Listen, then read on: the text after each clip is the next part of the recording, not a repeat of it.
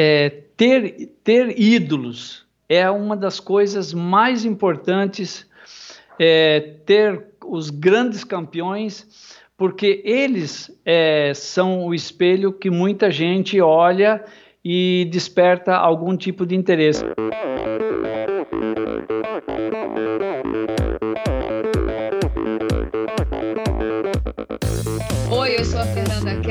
Eu sou o João Amoedo. Sou Poliana Kimoto. Aqui é o Murilo Fischer. Aqui quem fala é Ronaldo da Costa. Olá, sou Henrique Avancini. E, e esse é o Endorfina, Endorfina Podcast. Podcast. Endorfina Podcast. Tamo junto, hein? Sou Michel Bogli e aqui no Endorfina Podcast você conhece as histórias e opiniões de triatletas, corredores, nadadores e ciclistas, profissionais e amadores. Descubra quem são e o que pensam os seres humanos que vivem o esporte e são movidos à endorfina.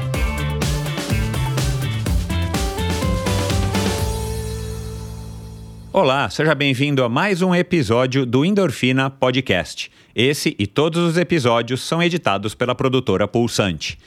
Dando sequência aqui aos convidados do ano de 2021, esse é outro convidado que eu me sinto bastante orgulhoso em estar tá recebendo, anunciando aqui para vocês, que é o. Você já deve estar tá acompanhando, né, através das redes sociais. E, claro, você já viu o nome do episódio de hoje. É o Renato Ferraro, que é irmão do Renan Ferraro, aliás. Fazendo aqui uma, uma brincadeira que eu venho fazendo já faz alguns anos no meu Instagram, Endorfina BR. A, a série Dois Convidados em Uma Foto. Aqui a, a brincadeira é é, dois irmãos no Endorfina Podcast. Eu já tive aqui o Antônio Mansur Filho, meu grande amigo, e a irmã, que é triatleta há muitos anos, e a irmã dele, Gabriela Mansur, que é promotora de justiça, corredora e, e corredora de ultramaratonas, de maratonas, enfim, e é uma advogada é, no sentido é, figurativo e literal da palavra, dos direitos das mulheres, da igualdade entre homens e mulheres, uma defensora das mulheres. Recebi também o o influenciador, criador digital Gustavo Maia e corredor, claro. Gustavo Maia e a irmã dele, a Mariana Maia, que é uma corredora também de mão cheia, com um approach, uma, uma visão da corrida super interessante. Foi uma conversa também muito legal. E agora, depois de 2018, quando foi a, ao, ao ar o episódio com o Renan, que foi o primeiro brasileiro, ciclista profissional brasileiro, a correr o Tour de France. É, eu gravo agora com o Renato Ferraro, o irmão mais novo do, do Renan, e foi uma conversa super interessante. O, aliás, os Ferraros são super bacanas, enfim. É, o Renato, o Renan já tinha demonstrado isso e deixava transparecer bastante isso, e não foi diferente com o Renato. E a gente conversou sobre a infância na lavoura, a gente conversou sobre a admiração, a vontade dele, a, a, a, a, a vontade dele, a ambição dele de lutar judô. É, e como é que ele caiu exatamente no mundo do ciclismo, uma relação com o irmão, que aliás é uma relação muito legal, assim você vai perceber durante a nossa conversa que eles têm de fato uma relação interessantíssima. O começo nas equipes locais, depois nacionais, ele participou da Pirelli, depois da Caloi. E falamos, claro, de disciplina, das experiências dele como ciclista, das opiniões sobre esporte, sobre o profissionalismo, doping e muito mais. Tenho certeza que você vai adorar mais esse episódio da série Irmãos no Endorfina Podcast. Por enquanto foram três, né, três pares aí de irmãos. Se eu não me engano, acho que você pode até me corrigir aqui no post do episódio de hoje, se você quiser, mas eu acho que não tem outro, não, não apareceu ainda outra dupla ou tribo de irmãos. Mas enfim, então foi um episódio muito bacana. Eu quero, novamente, antes de ir para o episódio, agradecer a todos vocês que têm assinado a newsletter. Agora eu vou começar aí pela newsletter. O, o número de, de, assinantes aí de, da minha newsletter tem aumentado bastante, isso me deixa satisfeito. Então, muito obrigado. Se você não assina a newsletter, é, que se chama Uma Dose Extra de Inspiração, que eu envio toda sexta-feira um e-mail curto falando do episódio, fazendo um, uma uma dando a minha visão um pouco mais pessoal a respeito do episódio da semana e dando uma, duas ou às vezes três dicas, enfim, é, compartilhando com vocês é, documentários, filmes, livros, enfim, que eu acho que merecem ser compartilhados. Então, é, se você não assinou, vai lá e assina. Claro, é gratuito, é só você ir no endorfinabr.com, preencher lá o seu nome, seu e-mail corretamente. Se você preencheu o seu e-mail e não está recebendo, confirma para ver se não está na caixa de spam. E se tiver, é, não estiver recebendo, me avisa, porque provavelmente eu digitei errado a, o, o, seu endereço de e-mail, peço desculpas. Então, obrigado a todos vocês que têm assinado. E se você não assinou ainda e quer receber uma dose extra de inspiração, vai lá, assina. E eu quero agradecer também a todo mundo que tem repercutido os episódios, os episódios né, até agora, é, muito legais. O episódio da semana passada com a Luciana Guilhou, uma corredora amadora muito legal, com uma visão super interessante. Episódios ainda que estão repercutindo muito, claro, do Abílio Diniz, o episódio do o primeiro episódio do ano, o episódio do Walter Tucci, o episódio da Bia Neres. É, são tantos episódios já esse ano que já estou perdendo as contas. Mas e obrigado também a você que está chegando agora. É, curiosamente, tem muita gente chegando agora no Endorfina Podcast. Tem gente chegando através do perfil é, Endorfina Brasil no Instagram. Pessoal, esse perfil eu demoro muito para olhar. Eu, eu, tenho algumas dificuldades com as redes sociais por questões é, de tempo e de foco também. Então, passe a seguir Endorfina BR. Não mande direct no Endorfina Brasil. Endorfina Brasil é só para bloquear o o, o, domínio, vamos dizer assim, né? Acho que é assim que se fala, porque eu não quero ninguém com esse domínio, é, é, enfim, né? Por questões óbvias. E quem sabe em breve vou até ativar esse, esse domínio, em algumas ideias com outro conteúdo, mas enfim, isso é uma outra história. Então, se você quer acompanhar, quer seguir o que está rolando no Endorfina é, através do perfil Endorfina BR, esse é o perfil que você deve seguir. Então, dá uma olhadinha lá. Obrigado a vocês também que têm apoiado o Endorfina através da plataforma Apoia-se.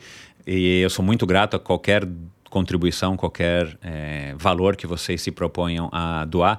E se você quer, se você tem interesse possibilidade, você acha que esse trabalho vale aqui, é, além da sua audiência, além da sua, da sua recomendação, além de você estar tá contando para os seus colegas e amigos é, vale uma contribuição financeira. A partir de 20 reais você vai me ajudar muito. Então eu sou muito grato. Basta entrar no meu site endorfinabr.com e clicar lá no Apoia-se. Está escrito ali em cima à direita um retângulozinho. Pronto, aí você vai ser direcionado e você vai entender como é que funciona.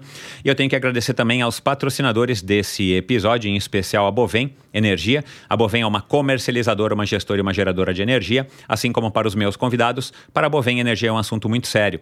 É uma empresa sólida e confiável com profissionais experientes e treinados para lhe oferecer agilidade no atendimento, robustez e competência na condução dos negócios. Saiba mais em bovem.com.br, pois de energia a Bovem entende e siga o perfil da Bovem se você está apto a comprar energia no Mercado Livre ou está no processo de conseguir essa, essa autorização. Passe a seguir a Bovem no arroba Bovem Energia. É uma empresa que, além de entender muito de energia, tem o esporte no seu DNA. E desde março do ano passado, vamos completar aqui um ano, eu tenho que agradecer a Supacas através da Ultracicle. Aliás, o Instagram deles mudou, agora é Ultracicle. Lá você fica sabendo todas as novidades dos produtos da Supacas aqui no Brasil. E a Supacas, se você não sabe ainda, é uma marca californiana de acessórios de ciclismo de alta performance, patrocinadora de ninguém mais, ninguém menos do que a equipe profissional Bora Hansgrohe, da estrela do ciclismo mundial Peter Sagan. Eles fabricam fitas de guidão, luvas, meias, suportes de caramanhola, selins e uma grande variedade de acessórios muito legais com design é, incrível e, claro, com uma funcionalidade de primeira grandeza digna dos grandes ciclistas e que está acessível para mim, para você, para todo mundo, para quem não é galáctico também, através aqui no Brasil, através da Ultracicle no site ultracicle.com.br ou nas melhores lojas do ramo. Então dá uma consultada na tua loja, vê se eles revendem os produtos da Supacas. Se não, você vai lá no site ultracicle.com.br e aproveita que você é ouvinte do Endorfina, faça suas compras e a partir de 100 reais o frete é gratuito, é por nossa conta. Então utilize a palavra endorfina no campo de cupom de desconto antes de você finalizar a sua compra no site, apenas no site ultracicle.com.br. E, como sempre, o Endorfina apoia a iniciativa do Mosqueteiros do Esporte Esporte, que é um site de patrocínio coletivo de atletas. Você pode incentivar a carreira de um jovem atleta profissional e, de quebra, receber descontos em diversas lojas e prestadores de serviço. Seja você também a diferença de, na carreira de um jovem talento. É uma espécie de crowdfunding onde você não precisa.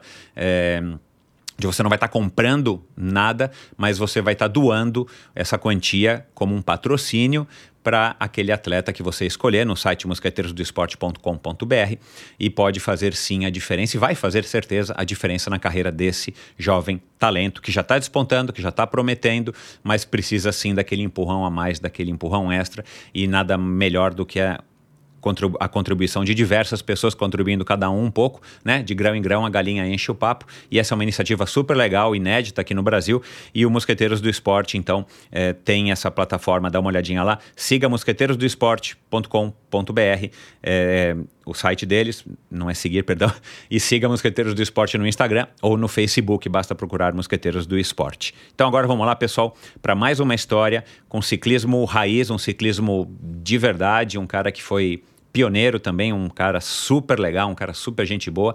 Afinal de contas, quem é que não gosta de uma boa história, não é? Ele é o irmão do primeiro ciclista brasileiro a correr profissionalmente na Europa e a participar do Tour de France. Sendo dois anos mais velho, foi ele quem inspirou o irmão a ingressar na modalidade. Vindo de uma humilde família de agricultores, ele descobriu o ciclismo por acaso. Uma competição local chamou a sua atenção e, em poucas semanas, na próxima prova, lá estava ele pedalando. E como nada é por acaso, ali o seu destino estava traçado. Sua habilidade e determinação o fizeram ser convidado para integrar uma equipe pequena e mais tarde seria convidado para vestir as cores da Pirelli e depois da Caloi. Equipe esta que lhe proporcionou a oportunidade de correr na Bélgica, onde pôde mostrar o seu talento. Competiu também por uma equipe italiana e outra portuguesa. Em quase 15 anos de carreira, além de ter inspirado um dos seus irmãos, ele foi campeão brasileiro de estrada e campeão da Volta do Brasil em 1981, campeão da Taça Brasil em 1984 e vencedor da sétima etapa da Volta a Portugal de 1987. Conosco aqui hoje um autêntico Ferraro, o caixeiro viajante Renato Antônio Ferraro. E aí, Renato, seja bem-vindo ao Endorfina. Como é que vai? Tudo bem, Michel. Tudo bem, tudo certinho. Agradeço a oportunidade de contar aqui a minha história e fico à disposição. Tá tudo certo. Que bom. A gente tá para gravar já faz um tempão, né? Mas você tá sempre na estrada, né? Sempre que eu te ligo, você, peraí, eu tô no meio daqui de uma tempestade, peraí, eu não posso falar agora e tal, né? E você tá certo, óbvio, né? Mas, cara, você viaja pra caramba de carro, cara. É, é, é, e você acabou de me dizer antes da gente começar a gravação que, que você gosta, né? O que que te, o que que te atrai ou você aprendeu a gostar depois de tantos anos viajando? Fala um pouco aí dessa, dessa tua vida na estrada. Então, Michel, na verdade, é, eu acho que tudo combina comigo, mala na malas prontas, sempre viajando é, época de ciclismo, mas enfim, eu depois que eu parei de, de, de competir, né, que eu, que eu deixei o ciclismo, é, trabalho em conjunto com meus irmãos e hoje eu trabalho com, com, com representação comercial. E, e, é, e é, eu adoro esse trabalho, adoro porque não tem uma rotina diária, tudo sempre igual. Então eu estou sempre em viagem, na estrada, visitando os clientes, contando história. E muitos deles são ex-ciclistas, então tem dias que acaba não sendo trabalho, sendo acaba sendo uma diversão, contar história, dar risada. É muito gostoso isso, muito legal. E você e você tá nessa rotina faz quantos anos? Vamos deixar que né, as pessoas não devem saber.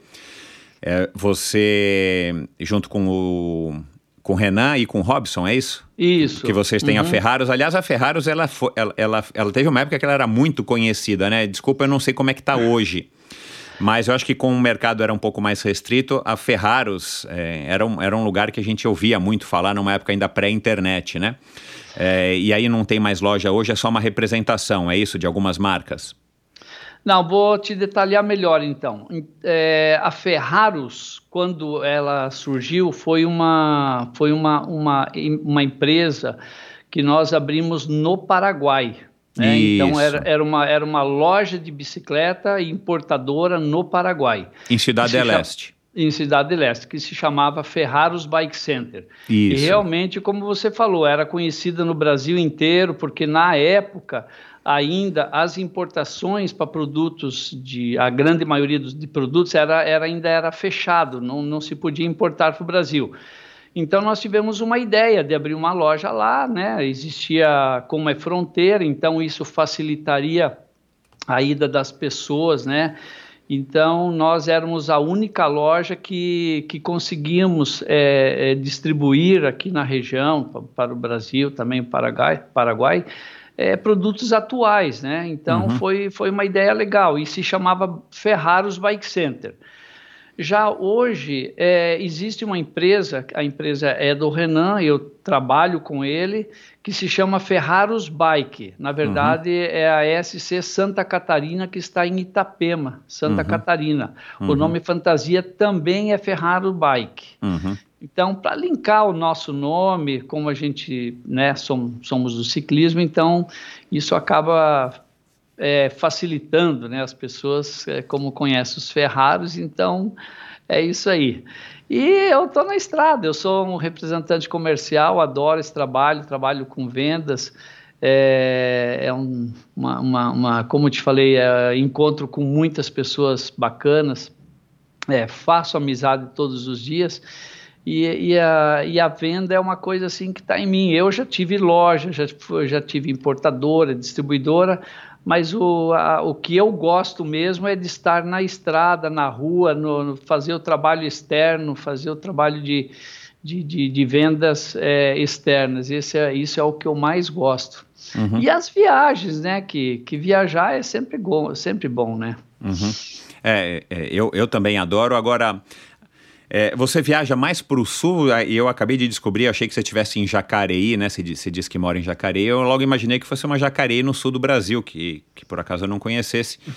É, mas você está em Jacareí, aqui muito próximo de São José dos Campos, próximo de São Paulo. Você viaja para qualquer região do Brasil é mais, é mais para o sul? Porque, cara, e por que, que eu estou perguntando isso? Porque tem estradas e tem estradas, né? E, e, e, hoje, particularmente, você passou a noite em claro, né? Você me contou por causa de uma cratera que acabou quebrando a roda do teu carro. É, você viaja por qualquer regiões, é, por qualquer região do Brasil? ou mais próximos aqui da cidade, São Paulo, do estado, né? São Paulo, Rio, Minas, enfim, como é que é esse, esse então, essa distribuição? A minha área de atuação, é, ela abrange é, para uma empresa que eu trabalho, eu faço todo o estado do Paraná. Uhum. Porém, eu, porém, eu tenho dois prepostos que me ajudam a fazer esse trabalho. Para outra empresa, eu trabalho Rio de Janeiro e o Vale do Paraíba, que é onde eu moro. Então, uhum. você veja bem, eu tenho uma área grande. Enorme. É, isso, isso acaba fazendo com que eu rode aí na, faixa, na média de 8 mil quilômetros por mês. Nossa. É bastante, é bastante. Você já chegou a pedalar quanto por mês na época, na, na época, nas suas épocas áureas? Então, Michel, a gente pedalava na, na média, na época que eu corria na Caló e Pirelli, que, digamos assim, seriam praticamente umas equipes profissionais, é, era uma média de 800 a 850 quilômetros por semana. Uhum. Tá? E a média anual era 45 mil quilômetros por ano. É, isso somando competições e, e treinamentos, né? Uhum. Era bastante puxado, até porque é, era uma época bastante assim que o ciclismo tinha uma força muito grande também aqui no Brasil, né? Exato é, com as equipes grandes e tudo, que é bem diferente de hoje. Uhum. Então, nós, nesse meio tempo, nós tínhamos todas as provas de etapas, né? Que essas, equipes, essas duas equipes que eu te citei, então, gente, nós corríamos muitas provas de etapas aqui nas Américas e também na Europa, né? Então, uhum. o volume de competições era muito grande. Uhum. Então, vamos lá, vamos, vamos relembrar um pouco aqui para... É, você vai relembrar, né? E a gente vai conhecer. Você nasceu em Caxias do Sul? Caxias do Sul, sou natural. Você, você, tem o quê? Uns três anos a menos, dois anos a menos, a mais, perdão, que o Renan? Do, dois anos, um ah, ano e anos. nove meses, é, uhum. quase, quase dois anos praticamente. Legal. Como é que você, como é que você, é, enfim, foi parar no ciclismo, né? Enfim, o, o, eu imagino que deva ter sido uma infância mais ou menos né, parecida com a do Renan que a gente ouviu aqui, acho que em 2018, se eu não me engano, 2019, perdão. E como é que foi, né? Ah, foi 2018, nossa, faz tempo já, né? uhum. né? O especial do Tour de France no meio do ano, acho que de 2018. Como é que foi a tua infância e como é que você, então, é, foi cair no gosto pela bicicleta e logo, claro, o ciclismo? Então, Michel, bom, é, o Renan já deve ter te falado uma a história, né? Nós viemos, somos de uma, viemos uma família do, do, do interior do Rio Grande do Sul, depois mudamos, meus pais se mudaram para Matelândia, que inclusive é de onde o, onde o Renan, o Renan nasceu. nasceu. Eu cheguei a nascer em Caxias do Sul. E meus pais eram agricultores, é, da roça mesmo, né? Trabalhávamos, trabalhávamos na, na, lavoura, meus pais. E eu me criei na lavoura, né? Tirando leite de vaca, tratando animais, carpindo, aquele trabalho braçal, que, era, uhum. que é muito diferente de hoje em dia, né? Uhum. Enfim, é, depois, na época de, de adolescência, já para adulto, é uma coisa muito engraçada. É, fui é, fui, fui num, na missa num domingo de manhã e ao sair da missa estava tendo uma corrida de bicicleta no centro da cidade de Cascavel, que é onde a gente iniciou. Uhum. E dei, dei aquela parada ali, né? Porque na verdade eu gostava era de judô. Eu tinha uns amigos de colégio que, é, que treinavam judô e karatê e saindo da escola à noite a gente sempre ia, no caso eu ia assisti-los a, a, treinar. E não, eu acho que é coisa do destino, a gente não tem nenhuma explicação certa, né? Eu uhum. gostava, queria me matricular na academia para fazer judô, karatê, e do nada, vendo essa corrida de bicicleta, me chamou atenção, gostei, vi que era uma coisa assim competitiva, uma hora um passava na frente, daí vinha aquele outro se matando atrás, mas sem, né, sem técnica nenhuma, até porque era bicicleta comum, bicicleta sem marcha e tal, né? Era uma Isso... prova, não era uma prova da, da Federação Paranaense, não, enfim, não, era não, um... Não, era uma prova de um uma rachão. inaugura... Era uma, inaugura... era uma prova de inauguração de uma loja de móveis. Aí organizaram essa prova. Michel, e depois passaram-se uns dias, teve, teve, eu fiquei sabendo que ia ter uma, uma corrida de bicicleta, uma, uma, uma competição, e eu emprestei a bicicleta do Renan. Eu não tinha bicicleta. Uhum. e me inscrevi, fiz a inscrição e fui lá participar. É, eu lembro até hoje, cara. Eu em cima da bicicleta ali pronto para largar, a perna tremia, o corpo tremia. mas, mas até pela. Que, que, idade que você tinha? Você falou uns. Eu tinha uns 16 anos. Isso. O teu irmão é. já estava é, pedalando, enfim, Come praticando ciclismo? Não, ele veio logo depois. Ah, ele veio ele, depois ele, de você. Ele, isso, veio é. logo depois. Mas é. assim, foi no mesmo ano, né? Uh -huh, porque um, uh -huh. um, eu, eu comecei, daí ele também ia para as corridas, ele era mais novo, mais, mais garoto. Uh -huh. e, e, enfim, e a coisa foi indo. Depois aí você sabe, a gente começa a conhecer, fazer amizade, formar o grupo. E aí foi. E como é que era a tua relação com ele? Assim, ele, é, apesar de uma, de uma diferença de idade, né, que hoje não é nada, nessa época é uma idade razoavelmente é, considerável, né? Ele aí com 14, 13, 14 é, anos, você isso. com 16 para 17. Você era tipo um, ah, é o meu irmão mais velho, você percebia que ele, enfim, ele talvez te ouvisse ou te seguisse, te admirava, ou eram tantos irmãos e, e uma relação hum. que não, não chegava a ter isso? Não, ele, o Renan, é, não sei se isso acontece em todas as famílias, né? Mas eu e o Renan, nós temos uma, uma afinidade muito grande. E, uhum. e esse ponto que você falou é, é, isso mesmo. O Renan sempre, sempre me seguia, né? Ele uhum. sempre me acompanhava. É, sempre me via, me tinha nos olhos ali na frente, né? Uhum. Então, é, logo que eu comecei a competir, ele também se interessou e, e, e, e me seguiu, né? Uhum. É, e, e, até hoje, assim, eu e o Renan, nós temos, assim, somos, somos, é, é, a gente conversa muito, é uma coisa desde de lá de trás, é uma, uma aproximação muito grande, né? Uhum. Claro, tem outros irmãos, né? Mas parece que sempre a gente tem um, não sei, um, um algo a uma mais. Afinidade maior, uma afinidade, né? Uma afinidade maior com. E eu e o Renan somos assim até hoje. Uhum.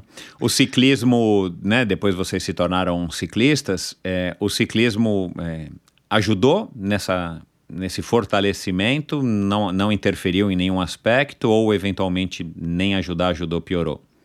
Não, o, é, sempre foi muito positivo uhum. é, essa relação ligado ao ciclismo, né? Sempre teve uma ligação, tivemos assim uma, uma uma, uma força conjunta muito grande, porque é, lá atrás eu fui, é, fui, é, era, um, era um esforço muito grande, Michel, porque além de a gente não, não ter condições financeiras, minha mãe e nós mesmos, e nós tínhamos, cada um tinha um trabalho, é, nesse, nesse período a gente já tinha saído da, da, da, da fase da, da, da, lavoura, da roça, a gente já estava numa outra situação, então, é, era tudo muito difícil para você é, levar o ciclismo, né? Porque o ciclismo, é, ele, ele, ele, ele é um esporte que, mesmo começando, é, exige uma certa situação, né? Mas a gente, nós vencemos isso, fomos com muito esforço, muito sacrifício, muita determinação, e é uma coisa assim que eu acho que era para ser para acontecer, porque é, é nós tivemos que passar por muitas coisas, muitas dificuldades, né? E depois é, é, é eu, graças a Deus, eu fui convidado para correr para uma equipe é, de Apucarana, que é no norte do Paraná. E o Renan permaneceu sempre ali em Cascavel também com aquela garra, sempre sonhando também, sempre subir um degrau a mais, né? Uhum. E, e, foi o que aconteceu. Eu acabei sendo contratado pela prefeitura. Antigamente, as prefeituras elas montavam umas equipes, né? Porque elas viam muito a questão de jogos regionais, jogos Isso. abertos que tinha. Então, eu tive essa oportunidade, me chamaram e acabei indo para Pucarana. O Renan permaneceu.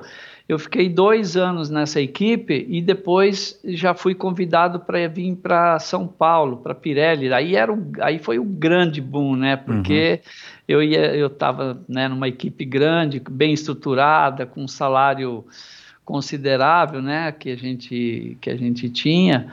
Então, e, e, e, eu, e eu sempre assim, é, dando, como se eu estivesse dando a mão para o Renan vim, né? Uhum. E, e, deu tudo certo, porque também apresentei ele para o Miguel Duarte, que na época era técnico da equipe da, da, do Palmeiras, que o Palmeiras tinha uma equipe.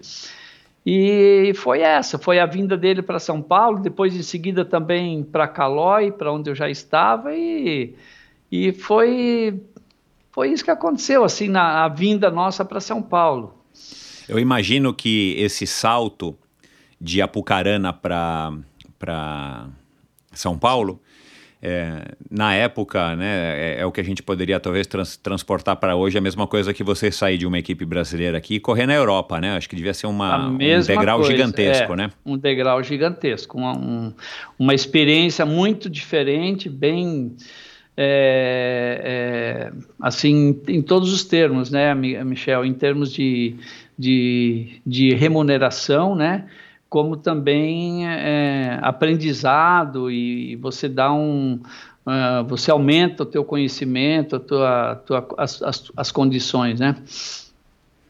Você, na época, sendo, né, entre você e o, e o Renan, você sendo mais velho, e nessa faixa etária, 16 para 17, aí você falou que ficou dois anos em Apucarana. É, como é que ficou a questão, como é que era, né? Como é que foi a questão, assim, do que que você, é, enfim, a, queria fazer no futuro, né? O que que você vai ser quando crescer, né? Nessa idade a gente fala dessa maneira, né? Você, você já tinha algum plano, você já, ou você, vocês eram, enfim, de uma, de uma família que queria permanecer é, na roça, simplesmente né, se estruturando cada vez melhor para poder produzir e vender, sei lá. Como é que era essa questão e, e como é que foi depois esse, essa decisão de não, então eu vou é, ser ciclista em, nós estamos falando que ano? 1978? 78. É 78. Né? Se hoje já não é uma decisão muito popular ou muito simples, né? Imagino nessa época, né? Então, é, com, enfim, com menos acesso à informação, com menos conhecimento, né? E, e, e, o mundo era um pouco mais quadrado do que é hoje, né? Apesar de também não fazer tanto tempo. Mas enfim, como é que foi isso? Michel, olha, eu vou voltar um pouquinho para você entender melhor, é, para entendermos melhor a, a, o que aconteceu. É, meus pais, né, minha mãe, perdão, e meus tios, é, eles eram muito contra uh, para que, que eu e o Renan fosse, fosse ciclista, ou seja, para que a gente ficasse em cima de uma bicicleta, pedalando à noite, com chuva, com frio, meus tios sempre contrariando e insistindo para que minha mãe forçasse a gente parar. Mas é aquilo que eu te falei. É, é, tinha que ser ciclista porque nós, nós passamos essa, essa dificuldade. É, claro que depois tudo mudou. E eu, eu me lembro quando falei para minha mãe, falei, mãe, eu vou, eu vou ser ciclista. Eu vou embora para Pucarana, querem que eu vá para lá e eu quero ser ciclista, mas como? Como que você vai fazer? Eu falei, não, eu quero ser ciclista e com, convenci ela de, de, de, de, que, de que era isso que eu queria. Claro, depois minha mãe foi minha torcedora número um, né? Claro. Mas na, na época foi, foi bastante difícil convencer. Então, aí eu vi que eu tinha condições e que realmente o ciclismo já estava nas veias, né? É, sempre muito dedicado, eu fui, uma, eu fui um, um, atleta sempre desde o início assim muito focado e muito dedicado, foi quando eu fui convocado pela, é, pela Federação Paranaense de Ciclismo para competir, para correr o, o Campeonato Brasileiro que era em São Paulo, mas eu ainda estava em Apucarana. Uhum. Então, já no Campeonato Brasileiro, é, eu mesmo não me dava conta, mas eu, o, o, os técnicos da Calói, da Pirelli, já, já ali já viram, me viram, né, no caso, me, né, que, que, que, que eu tinha essa condição de ir para São Paulo. Então, foi aí que realmente eu percebi é, sem mesmo estando numa equipe pequena, no, com estrutura pequena, mas eu consegui é, é, ser selecionado para a seleção do Paraná e participar do, do, desse campeonato brasileiro, que isso foi em 79. Então, assim, é, é... Então você já pensava que daria para viver, para né? seguir, para seguir, seguir carreira, essa carreira com carreira. uma condição bo boa, sendo ciclista. Você tinha Isso. o talento e você estava, enfim, né, também numa idade que é legal, porque você está descobrindo as coisas e, e, e praticando esporte, ainda um esporte que você estava se dando bem, claro, fica gostoso. Exatamente. Então aí é, é claro que depois é, da, daí em diante você tem que é, também almejar a parte financeira, né? Porque você vai, vai seguindo a tua vida, você tem que ter uma, uma, uma um, né, um, um pensamento também na parte financeira, né? Uhum. E, e, foi, né? As equipes eh, eh, no ano seguinte, quando eu vim para Calói, para Pirelli, para Calói, eram equipes assim que tinha uma, uma boa pagavam bem, né? Nós tínhamos um bom salário, toda a equipe, né? Uhum. Vocês sabiam quanto que cada um ganhava? Você conseguia negociar? Olha, eu quero ganhar um pouco mais, eu quero ganhar, sei lá, ter, ter essas e essas vantagens? Ou era uma coisa ainda muito ele chegava e falava: Olha, eu vou te pagar tantos não sei que moeda que era na época, por mês, e você simplesmente achava que aquilo era bom ou não, como é que você tinha uma noção de que você ganhava bem? Ganhava bem com relação a outras profissões que você eventualmente estaria fazendo? Com relação a outras, a outras profissões, a Entendi. outros segmentos. Então, é, e não só a parte de salário, mas nós tínhamos é, muitos prêmios, né? prêmios de competições, é, prêmios da equipe enfim, é, era, era, era vantajoso, né? Uhum. Sem contar que a gente tinha toda essa, essa, essa, como é que eu vou te explicar essa, essa parte de viajar para o mundo, de, de conhecer, de, de claro, competir né? no exterior. Delícia, é. que, que isso era uma. A Calói coisa... proporcionava essa estrutura, sei lá, completa, a gente pode dizer, né? Ela proporcionava, exatamente. Ela tinha, ela tinha a Caloi, ela era, na verdade, é, é, se não a maior, mas estava entre, entre as três maiores equipes da, das Américas, né? Então, uhum. era uma equipe muito respeitada, que quando íamos correr uma volta do Chile ou ia correr na Colômbia, uh, esses países falavam, oh, a Calói está aí, oh, a Calói veio. Uhum. Então era, era uma, uma, uma, coisa que dava moral para nós também, né? Uhum. Uhum. Tanto a equipe da Calói, Pirelli, KPM, também corri na KPM do Rio de Janeiro. Uhum. E, e, é isso aí, muito, muito bacana. E o que que...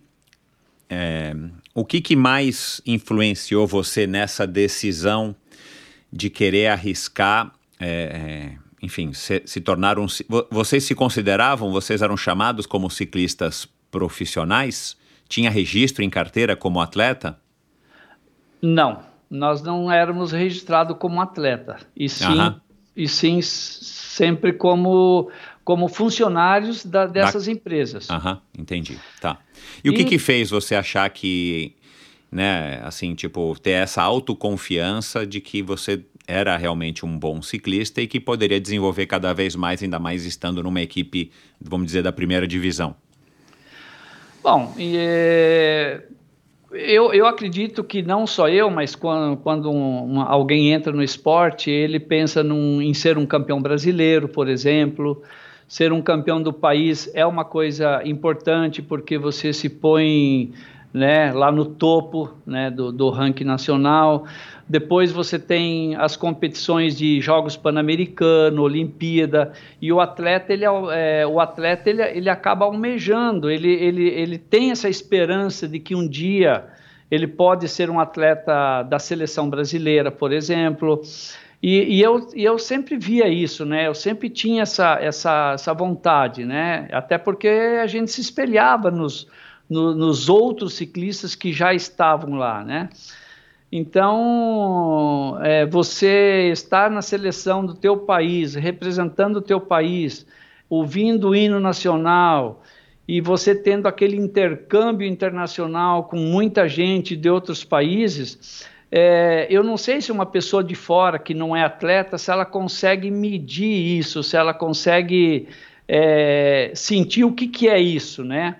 É, é, é, uma sensação, é uma sensação assim bastante que, que, que, mexe muito com a gente, né? Quando você, poxa vida, você está vestindo uma camisa do, do teu país e você está na equipe que você está representando um, uma competição inter, internacional fora do, fora do teu país.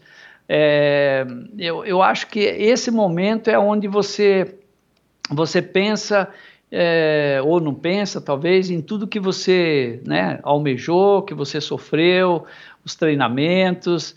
E, e é isso que, que empolga a gente, né? Uhum. Isso que empolga, que, empolga, que, que te, te mantém ali em cima. Eu, no, no início, é, você me fez a pergunta ali atrás, é, é, cara, eu ia treinar, depois do treinamento eu ficava lendo revistas, vendo as fotos do, do, do, do, pessoal lá fora, uhum. que que quando lá em 79 eu ficava a tarde inteira ou à noite vendo revista, depois eu, eu estava lá do lado correndo com o cara, sabe? Então uhum. isso aí é uma coisa que você nem pensa nisso, você nem sonha, mas de repente isso caiu para você de uma forma é, que te gratifica, né? Claro, Por é. exemplo, né? Você te preenche, foto, né? Ainda mais nessa preenche, idade. Uhum. É exatamente. Uhum. Né? Então, muitos desses que estavam ali na revista, você depois estava lá na prova, correndo com, com, com um grande campeão, o caso de Bernardo Hinault, né? Então, é uma coisa assim que você fala, poxa, valeu muito a pena. Uhum. Seduz, talvez seja essa é. palavra, né? Porque, é. É, às vezes, não sei, é, é uma reflexão, depois de conversar com tantas pessoas e tantos ciclistas, né, que já passaram por aqui, é, talvez se você racionalizar essas, essas decisões, essas reflexões, esses momentos, você talvez não optasse, né? Porque a gente está falando de uma realidade que a gente vai conversar mais para frente de Brasil, né? Onde o esporte, infelizmente, é o que a gente sabe que é. A gente está batalhando e torcendo sempre para que o esporte cresça e ganhe é, maiores alturas, principalmente os esportes que não são os, os, os esportes principais mas é, é, fácil de entender quando você é jovem que isso seduz, né? E, e talvez o primeiro episódio que eu, que eu gravei aqui no comecinho de, no meio, perdão, no comecinho do Endorfina, mas no meio ainda de, de 2017, foi com o Fernando Nabuco. E, grande Fernando. Grande Fernandão. É, se eu não me engano, o episódio 6. Nós estamos no episódio, é. sei lá, 200. E, e e ele falou, né? É, é, assim, ele não aconselharia os netos, aliás, a neta dele, a, a Manu, pedala pra caramba, assim, para uma pessoa amadora, né? A filha da Silvia. E, e, ele, ele falou assim: eu aconselho a não largar os estudos porque o esporte é cruel nesse sentido, principalmente no Brasil, né? Além da janela de oportunidade ser muito pequena, é, a gente tem menos oportunidades ainda aqui no Brasil é, de conseguir fazer alguma coisa que você fale assim, bom, é, agora eu posso me aposentar com 25, com 30, com 35 anos e, e, e, viver pelo menos relativamente tranquilo com o que eu fiz, né? Então são pouquíssimos esportes que, que têm essa coisa e no Brasil é, praticamente nenhum, exceto talvez o futebol, né? Mas enfim, é, a gente vai falar um pouco disso lá mais para o final e e se você não tivesse seguido a carreira de, de, de, ciclista, você já nessa época você já sabia ou tua mãe falava não, vai fazer, vai ser doutor, vai fazer medicina, vai fazer agronomia, sei lá. Você já tinha pelo menos é, um, um, plano que, que, que, do que, que você queria ser quando crescer nessa época? Michel, sinceramente não tinha não. Uhum. Não tinha porque hum, é, como eu te falei, a gente tinha uma condição bem, bem limitada, né? Uhum. É, então, é, não tinha muita coisa, um, portas abertas, digamos. A gente vivia numa cidade pequena, do interior, é, muito fechado. Então, é, não sei te dizer exatamente assim, não, porque o, o esporte foi uma coisa é, muito rápida, né? Eu uhum. comecei, em três anos eu já estava em equipes grandes, depois já fui para o exterior e assim por diante. Eu, eu, te digo assim, com sinceridade, eu não sei o que, que qual uhum. área que eu deveria seguir, né? Uhum. A, a, vida, ela é assim, é, pelo menos comigo, é, é, muitas coisas é, não, não foi assim muito planejada, mas elas aconteceram e aconteceram para o lado bom. Claro. Você estava falando assim que, que realmente o ciclismo ele, ele não, não te dá muita condição de você ter uma segurança, é, uma estrutura pós o esporte, até porque o esporte, seja ele qual for, é, é uma vida assim considerável curta, né? Você tem é. aí é, 10 anos para fazer assim para estar num, num, num, patamar de, de você poder ganhar um dinheiro, de você poder fazer alguma coisa. É, é, esse tempo que você tem. Ou você faz, ou depois você vai ter, vai, vai ter algumas dificuldades. No meu caso, o meu e do Renan, graças a Deus, é, foi uma coisa nossa até que ninguém, assim, abriu nossos olhos, mas é, eu sempre tive a visão e sempre falava com o Renan, Renan, nós temos que aproveitar agora, vamos guardar tudo que a gente ganhar, vamos, vamos, vamos, vamos segurar e vamos investir isso, até porque é, a gente, como eu te falei, a gente tinha um, um bom salário e, enfim, e nós conseguimos é, guardar um, um, um, dinheiro que depois isso reverteu. É, hoje nos dá uma tranquilidade para a gente fazer ter, ter, uma, ter um trabalho confortável, digamos assim. Uhum. E, mas eu não sei o que, que te juro, não sei te dizer o que, que eu seria, o que, que eu teria feito se não fosse a bicicleta. Eu acho que era para ter sido, foi a bicicleta e, e até hoje é, é, muito gratificante. Você tem três filhos, né? Qual é a idade deles? É, eu tenho um com 16, que é meu afilhado, uhum. tenho o, o Gustavo, tenho o Vinícius com 20 e a minha filha com 26 a Renata. Legal. Como é que foi aí para Renata e que, que, né, que foi a primeira filha e, e a que estava né, sempre é, é, a gente vai a gente vai vive, como pais né a gente vai vivenciando também as nossas questões como pais à medida que os filhos vão enfrentando as, as coisas pelas primeiras vezes né com o Gustavo com certeza vai ser uma outra experiência sua né tá sendo uma outra experiência mas no caso dela, como é que foi a questão né, do que, que ela iria seguir de profissão e tal? Você teve essa preocupação? É, e aí já vem a minha pergunta, né? Por exemplo, para o Gustavo, ele pedala?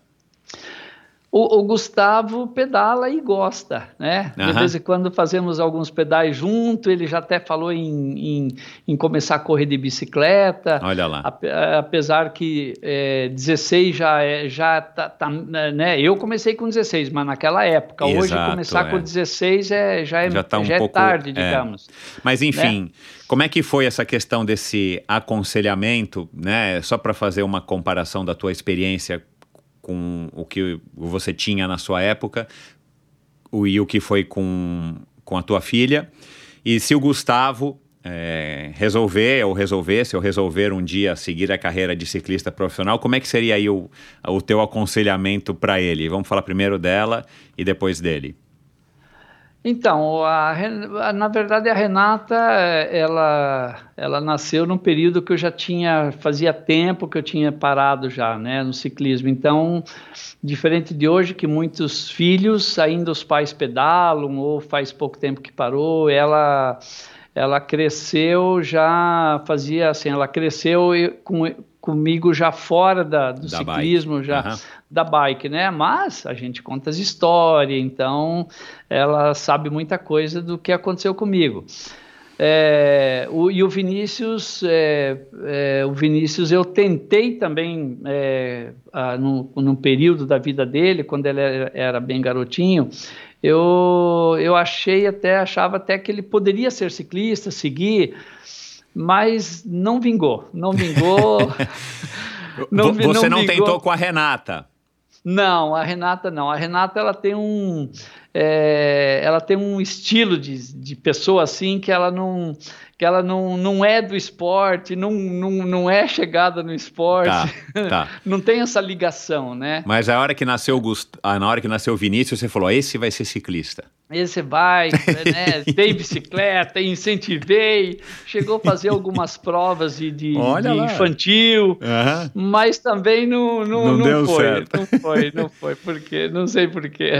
Mas vocês, a, a, a minha, a, a, minha, assim, o que eu queria ouvir de você é, é, no teu papel como pai, não, não, não com relação ao ciclismo, com relação ao ciclismo a gente pode falar aqui do Gustavo, mas assim, vocês chegaram a discutir que que a, sei, o que, que ela é, escolheu, qual a profissão dela, ou o que, que ela faz hoje? A, então, a hoje ela, ela, ela, se formou em estetic, ela é esteticista ah, e está abrindo a própria clínica dela agora. Então. Mas vocês chegaram a discutir, eh, filho, o que, que você vai ser? Eu acho que você poderia fazer pelo teu jeito um curso tal, uma faculdade tal. Houve é, já essa, essa participação tua e da mãe deles nessa já, questão? Já, já, houve, já. O, o, Vinícius, ele tem, ele, é, no caso, a Renata já está encaminhada, está claro, se encaminhando é. aí no, no trabalho que ela gosta, né? É, bastante voltado a, a, ao contato sim, com mulheres mesmo, uhum. né, nessa, nessa área de estética. O Vinícius já, já tem, já também é, se, se, se, se apaixonou pela mecânica, é, sempre gostou muito de, de carro, de motor e essas coisas, então ele também se encaminhou para cursos técnicos de, de mecânica e é a paixão dele. Eu tentei aconselhar, fazer outras coisas. Sei, sei. Mas olha, é, da mesma forma que eu vi lá atrás que minha mãe de repente queria que eu fosse isso, fosse isso, é, aquilo, é, esse, fosse esse um médico. Isso. É, eu, eu acho que você tem que deixar a, a, vontade quando um adolescente ele vai já formando seu, sua personalidade, seu, seu, né, seu caráter e tal. É, eu acho que o pai deve aconselhar e deve dar algumas dicas, mas é, eu acho que eles também têm o direito de seguir aquilo que está no coração porque eu, eu digo para eu digo para mim mesmo e, e falo para qualquer um para ser um ciclista profissional ou um, um atleta profissional, vamos, qualquer outro do vôlei, do basquete, para ele ser um, um, um atleta dedicado profissional, eu acho que eh, essa pessoa vai sofrer muito mais, sofrer entre aspas, né? Porque é um sofrimento gostoso, é um sofrimento que a gente quer. Isso é mas, voluntário, mas é, né? A gente é escolhe voluntário, isso. É, mas é muito difícil ser um atleta de alto rendimento, um atleta de ponta. É, exige uma dedicação, um esforço.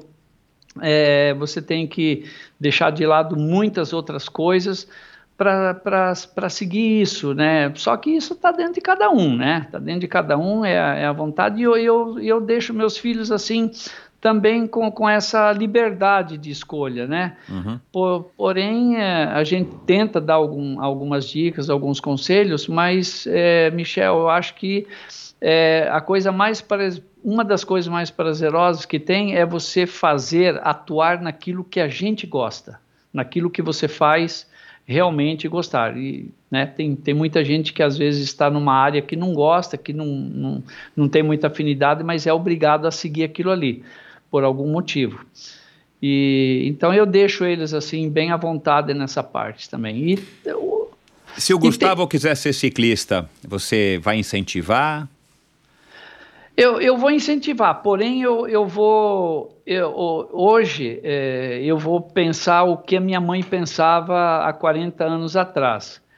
O medo que é você ter um, um filho saindo para uma estrada, treinar, eh, sabe? Eu, hoje, hoje eu consigo imaginar o que, que minha mãe passava, o que Coitada, que ela, né? É, é, imaginando, será que vai chegar em casa? Infelizmente a gente pensa assim, né? É, e hoje é pior ainda. Pior, não vou dizer pior na, no pejorativo, mas é o, o, a quantidade de carros, de Exato, veículos é. que aumentou tem é muito. É, aumentou muito, é muito mais. a distração, né, dos motoristas por é, conta óbvia dos telefones e televisão dentro do carro e tudo mais. E claro, aumentou muito a quantidade de carros, então aumenta realmente a probabilidade de algum carro se envolver num acidente é. e você estar ali, infelizmente, por acaso, né? Mas se ele quiser mesmo, se ele tivesse interesse, eu vou apoiar. Eu vou uhum. apoiar, uhum. vou, ter, vou ter que ter sangue frio para apoiá-lo. é, vou ter que ter sangue frio para apoiá-lo. Mas é, é filho, né? Além de tudo, você é, é, é gostoso você contribuir para que, né? Para que se ele lá na frente quer ser um ciclista também. É isso aí. Você foi é, você participou do Campeonato Brasileiro já em 1981 ou antes disso? Correndo eu, por Apucarana, não, porque acho que não tinha nem condições, ou, ou já deu? Eu, eu corri o primeiro brasileiro em 79 pela equipe do Paraná, porque era brasileiro, ah, claro, isso, brasileiro é. de seleções. Exato, né? tá. De brasileiro de seleções. Uhum. Como, como também foi em 81, que uhum. era. É, hoje em dia, é, o brasileiro é, corre cada um. É, pela como, sua própria equipe. Pela sua própria né, equipe. Pelo seu é. time, é. Não Isso. era estado, por estado. Antes o estado, os estado, estados formavam as equipes e aí é, era o Campeonato Brasileiro. Uhum. Então o meu primeiro brasileiro foi pelo, pelo estado do Paraná em 79. Uhum. E depois veio o de 81. Uhum. É, então 80, você participou de 80 e 81. Você largou, e você foi campeão brasileiro de estrada em 81. Você largou o campeonato em 1981 com essa pretensão ou sabendo que você poderia ser um candidato ao pódio, vamos dizer, ou foi alguma coisa que você foi desenvolvendo e descobrindo na medida que a prova foi acontecendo? Foi um salto muito grande de 80 para 81? Na tua, no teu desempenho, na tua, né, em termos de carreira? Em termos de carreira foi, foi um, foi um salto bastante grande, que eu tive meu primeiro ano na equipe da Pirelli, depois fui contratado pela Caloi, e, e já desde o início do ano, é, é, é, assim, a, as minhas condições como atleta, o apoio que eu tive, é, a parte técnica, é, isso me ajudou muito estar na Caloi, porque na época era a equipe principal. E logo no início da temporada, é, o, o, o, o, Nelo Breda, que era um dos técnicos, né, que tinha o Juan Timão e o Nelo Breda, me colocaram já, assim, me sinalizaram como eu seria um, do, um, dos principais ciclistas de, de, de, de estrada da Caloi, né?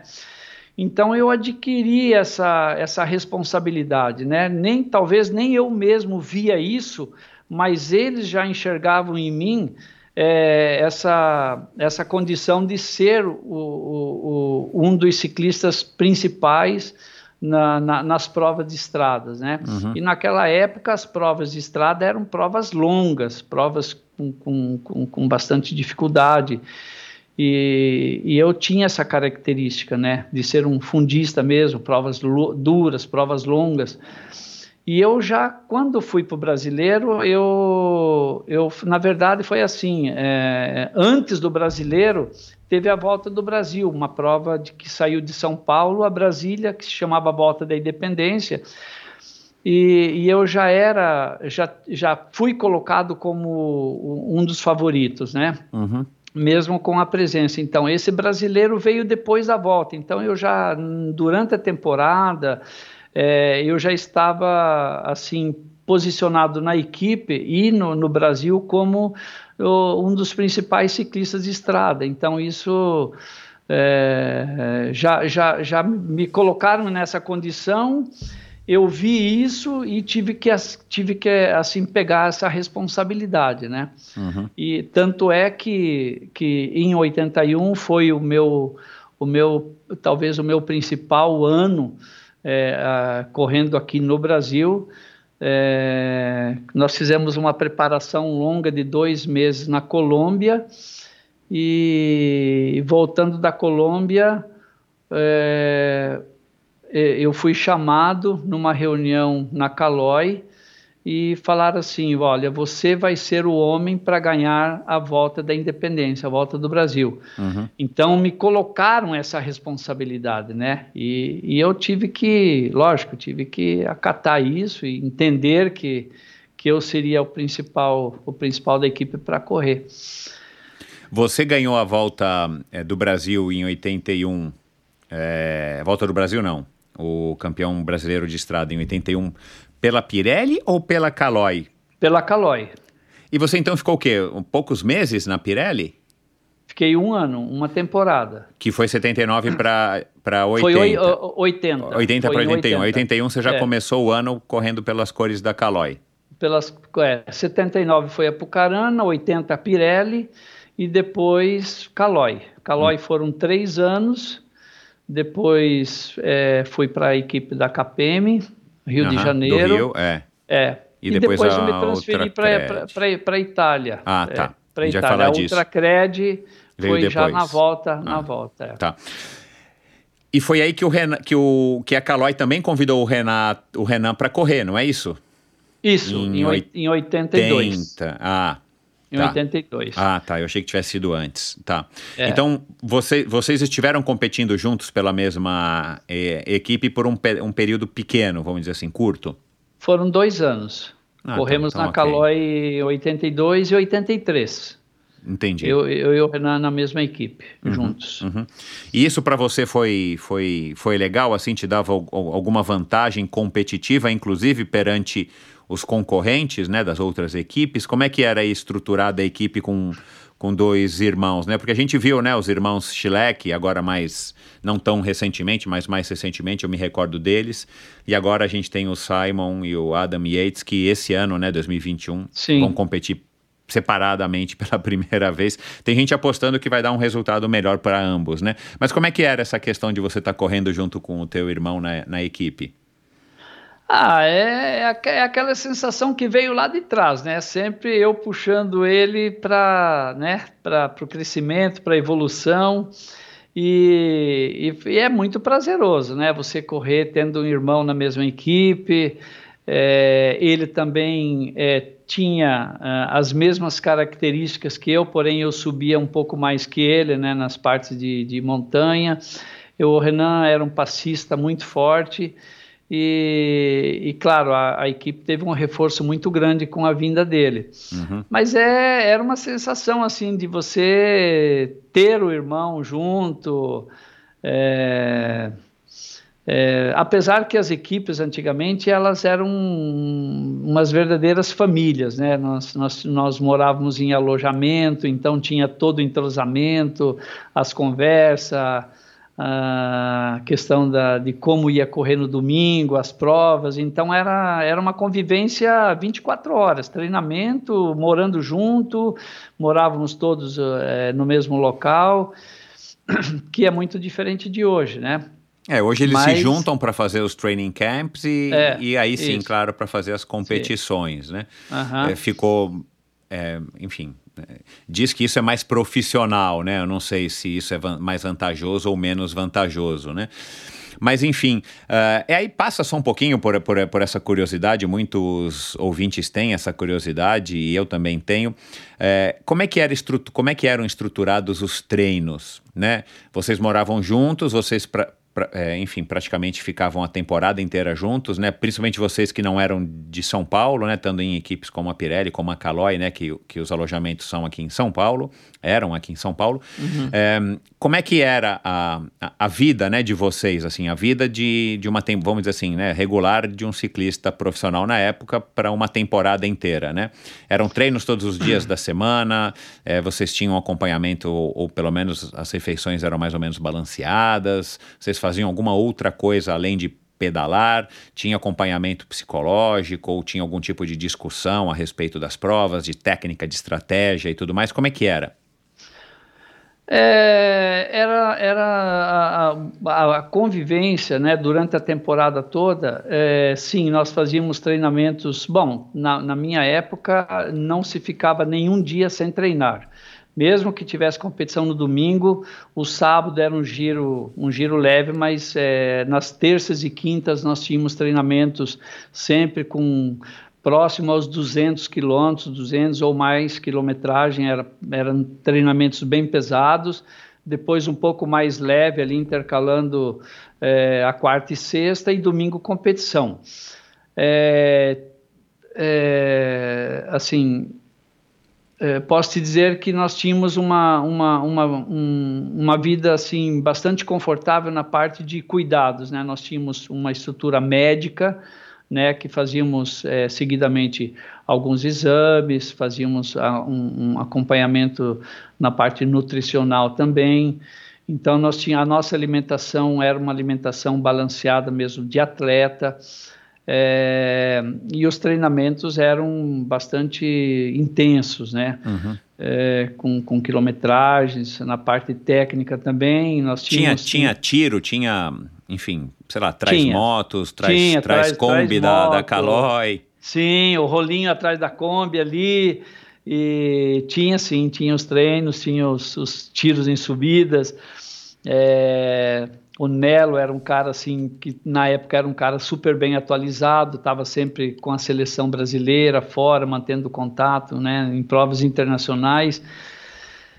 E era uma, na verdade, a Caloi era uma equipe, dá para se dizer profissional na época, né? A Caloi, Pirelli, principalmente, e depois, quando na, na época do Nabucco também, que ele, que ele né, teve à frente da confederação, e, e, tinha a equipe da Ultracred, que inclusive também eu tive, fiz parte né, da equipe uhum. é, em 86. Eram equipes bem estruturadas, nós tínhamos a parte de, de veículos, moto para treinar, é, enfim, sempre com bikes boas, bikes atuais tínhamos uma estrutura bastante, bastante tranquila. Uhum. E, e, e, essa tua. É, a, a, vitória mais importante mais importante até então é, da tua carreira foi em 1981 o, o, o título de brasileiro de estrada, porque você também foi campeão da Volta do Brasil. Ainda você me escreveu que foi campeão também da vo uma volta da costa da Colômbia, né? Isso eu não sabia que, que, Isso. que existia, é, não sei se existe. É, não sei te dizer se ainda existe. É uma, é uma volta que ela percorre uma parte litorânea da Colômbia, né? Barranquilla, Cartagena, aquela região ali. Uhum. É, é Essas foram uma... as vitórias mais importantes até então, 1981, para você? É, eu, assim, é, são, são, foram muitas provas, mas eu considero a volta do Brasil, a volta da independência, como a minha principal competição, minha principal vitória, é, uhum. por vários motivos. Porque mas eu tínhamos... digo depois ainda, depois na tua carreira, até hoje é a tua principal vitória? Eu considero, uhum. eu considero a minha, a minha principal vitória. Eu tive é, é, campeão brasileiro, campeão da Taça Brasil, mas a, a, assim, a que mais exigiu de mim, a prova mais difícil e que eu fui o vencedor, é, que eu considero na minha carreira foi a Volta do Brasil. Uhum. Foi a Volta do Brasil. Uhum. Tinha equipes da França, Itália, estavam todas as equipes das Américas, tínhamos uma equipe super bem montada, uhum. Calói. Então, assim, eu considero como a minha principal competição, minha principal vitória a volta do Brasil. E você era o cara, então, nessa época que se, se os teus concorrentes te vissem na largada, você era um cara para ficar de olho, né? Você provavelmente tinha gente te marcando o tempo inteiro. O tempo inteiro, exatamente. Então, É, sempre tinha alguém na minha sombra, era inevitável. é, faz parte, né? Sempre tinha alguém. Mas foram, eu tive várias vitórias, né? Como te falei do campeonato campeão brasileiro, Taça Brasil. Tem uma prova que, que eu ganhei também é, já como ciclista profissional, que foi uma etapa da Volta a Portugal. Ganhar uma prova lá fora é, também é muito difícil né, porque o nível técnico é muito grande, é, é, é, muito forte. E, e, a, e a sensação né, de você vencer na Europa é, é, é muito diferente daqui do Brasil. Uhum. É, pela, pela. Como é que eu vou te dizer assim? Pela forma do jeito que eles, a, a imprensa vê, vê o esporte lá fora. Né? Então, você ganhar uma corrida lá fora, teu nome aparece bastante, te dá aquela sensação de você é, ter vencido uma prova importante é, é muito diferente. Uhum. É legal, muito legal. É, muito, é, uma, é uma experiência bem, bem bacana. E o que, que você acha? Né, é curioso porque o teu irmão também foi um grande ciclista. É, o que, que você acha que vocês têm ou que, que, que, que, seja alguma vantagem genética? Não sei se vocês já chegaram a conversar sobre isso, mas por que que é, os dois irmãos, né, de uma família que nada tem a ver com ciclismo, de repente começam a praticar ciclismo de uma maneira completamente ao acaso, né? E, e vocês dois se dão tão bem, e, e você aí com, com esses títulos né, de cara em 1981 campeão brasileiro de estrada. O que, que vocês tinham que, que, que, você, né? Vamos falar aqui de você, depois quem quiser ouvir a, a conversa com o, com o Renan. Mas o que, que você acha que você tinha que, que, que te dava essa vantagem de ter tido essa carreira tão bacana e ter, e ter tido vitórias tão expressivas? assim? Qual que era a grande ou motivação ou diferencial do, do Renato?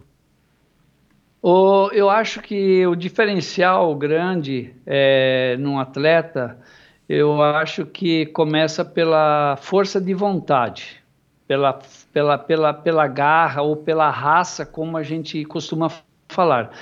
Eu acho que a condição, a, a condição de, de atleta física, é, ela conta bastante, mas assim, é, eu, eu, eu convivi inclusive com atletas que tinham condições atléticas é, muito, muito privilegiadas, mas não eram super dedicados, né? não, não, não focavam tanto, porque o, o, o esporte, né? não só no, no ciclismo, é, você tem que ter uma, uma dedicação muito grande. Eu não sei se eu consigo te explicar. Assim, eu, por exemplo, eu, eu, eu, eu, eu era um cara que acordava muito cedo para treinar. Eu, para mim, todo dia era um, era, era um dia importante porque o treinamento para mim eu levava ele, ele muito a sério. E, e eu, eu, eu acho que o, o atleta ele que o atleta que não tiver essa visão, que ele tem que acordar cedo, que ele tem que treinar, que ele tem que suportar a diversidade do, daquele dia. Ah, se está muito calor, se está chovendo, se está garoando, se tem vento. É, é, ele tem que sair para a guerra, vamos dizer assim. Ele tem que ir treinar.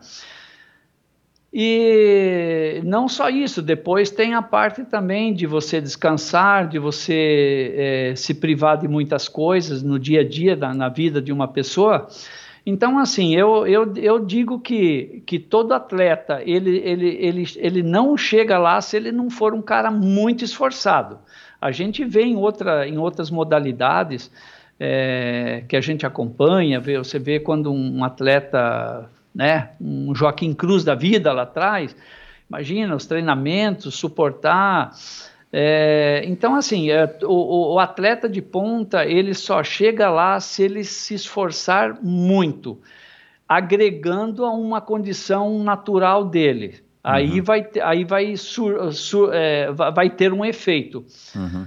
Porque senão ele pode ter toda a condição do mundo, mas se ele não tiver essa parte do dia a dia dele, ele não vai chegar lá.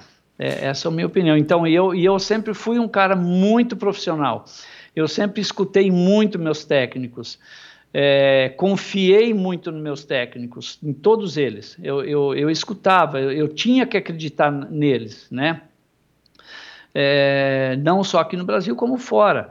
Mas é, eu, na minha opinião, é isso. É tem que o atleta, o, o indivíduo tem que ter essa força de vontade essa garra, ele tem que suportar, porque o difícil de, de, de, um, de, um, de você ser um atleta, o difícil está na parte de treinamentos, porque a competição é um, é um momento bacana, ele é mais solto, você está ali na competição e tudo mais. Agora, o duro é você manter semanalmente, mensalmente, o ano todo, é, naquela dedicação sempre ali no foco e determinado mesmo, e sempre pensando lá na frente na corrida que vai ter, na, na prova mais importante, e, e, assim por diante. Essa, essa é a minha visão, né? Uhum. Cada um, de repente, enxerga as coisas diferente, mas a minha visão é que todo atleta ele tem que focar 24 horas naquilo que ele está fazendo e, e acreditar.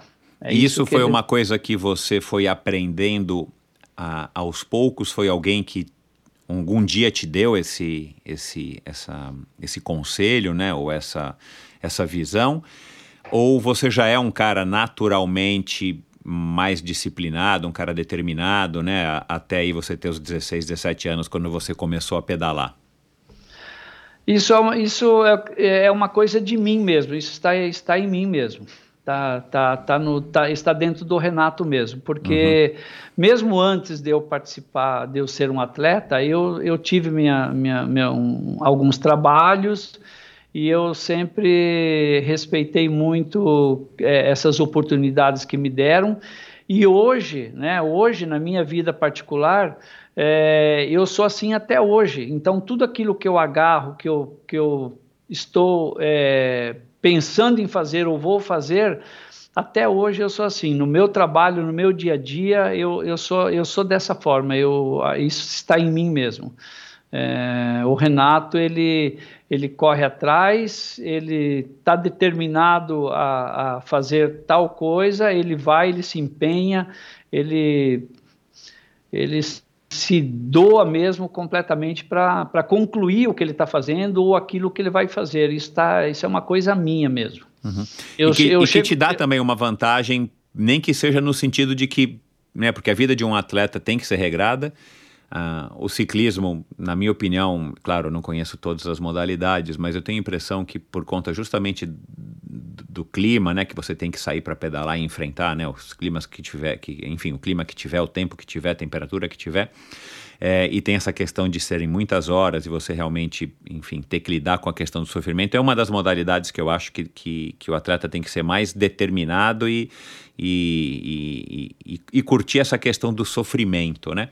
Então acho que isso deu uma vantagem competitiva para você, não só para você, mas também para o teu irmão, né? Que também tinha é, tem esse mesmo jeito e do que ser uma pessoa que, que tenha dificuldade de se enquadrar, como a gente vê hoje até alguns ciclistas que já passaram aí pelo, pelo, pelo estrelato do, do ciclismo mundial, que eram pessoas que quando voltam para começar a treinar, o cara tá enorme, de obeso, o cara, né, é, sem, é, enfim, abusa de festas, de bebida, sem falar em drogas e tudo mais, né, drogas recreativas.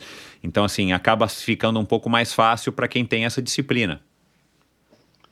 É, o, o, o, eu, eu sempre pensava assim, que eu, eu era uma, um atleta muito dedicado, tão dedicado, que toda a competição eu queria que ela fosse muito dura, que ela fosse difícil, né? Porque eu sempre pensava o seguinte: bom, eu treinei, eu me preparei e essa corrida, quanto mais dura for, para mim vai ser melhor né? Porque eu, eu já estava em mim que eu ia ter que suportar, que eu ia ter que é, é, sofrer realmente. Então eu pensava assim, bom, se eu sofrer, vai ter sempre alguém sofrendo mais que eu, porque eu treinei, eu fiz o dever de casa, né?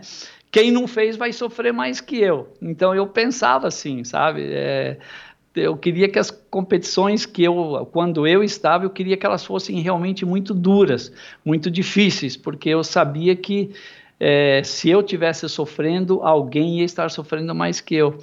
Então, é, é essa, essa é a vantagem de você estar em forma, né? De exatamente. você estar em forma e, e, é você confiar e, no teu taco, né? Exato, exatamente. É. Você sabe que é, eu tô com 50, 51, aliás, 51, o ouvinte mais assíduo sabe disso, e, e, já faz 30 anos que eu parei, né, de competir profissionalmente o triatlo. Mas eu tinha essa mentalidade, assim era uma das coisas que me motivava, né? Eu, eu saber, na minha cabeça, né, pelo menos, na minha régua, que eu tinha feito o possível e o impossível, sair para treinar nas piores condições, né? Não desistia.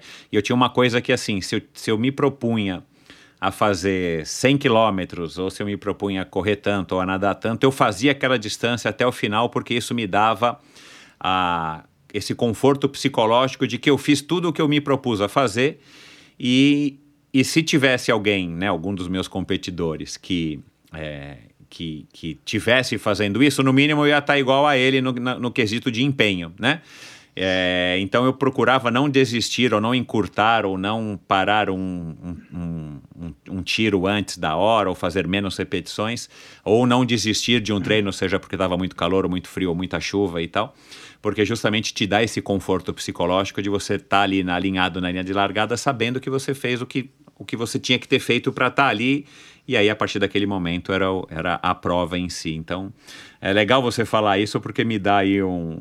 Uh, enfim, é, eu acho que eu, que eu agi de maneira correta também, né? Porque eu acho que essa é uma das. Uma das, das coisas que os atletas têm que ter esse, esse conforto psicológico de achar que pelo menos fez o que estava é, ao seu alcance. Né?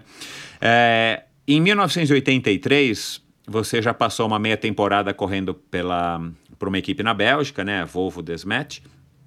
Participou da volta da Bélgica. Como é que foi essa é, essa diferença, essa, essa mudança tão radical, né, de sair aí de novo, né, dar um outro salto, acho que a gente já falou isso aqui com, com o Murilo, com, com outros ciclistas profissionais, né, de sair aí sim, do, você sai do interior do Brasil, é, do interior do Paraná, para uma equipe na capital, né, para a capital praticamente do Brasil, a capital do ciclismo, São Paulo, já é um salto enorme. De repente você vai para uma equipe na Bélgica, é, que eu imagino que tenha sido um intercâmbio né, com a, com a Caloi, alguma coisa assim, e, e, participa de uma volta da Bélgica, tudo diferente, no berço do ciclismo mundial, né, competindo aí sim com todos os nomes né, que você via nas revistas e tal, as estrelas internacionais.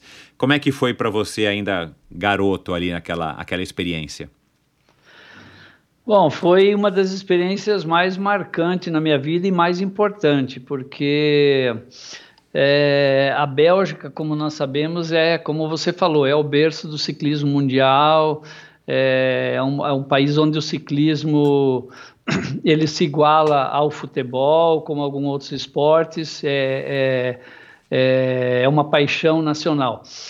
E para mim foi, na verdade, foi um inter, como você falou, um intercâmbio, né? É, uma, foi formada uma seleção brasileira para participar, para ficar uma, uma, uma, uma, meia temporada na Bélgica, com toda a estrutura fornecida por eles lá.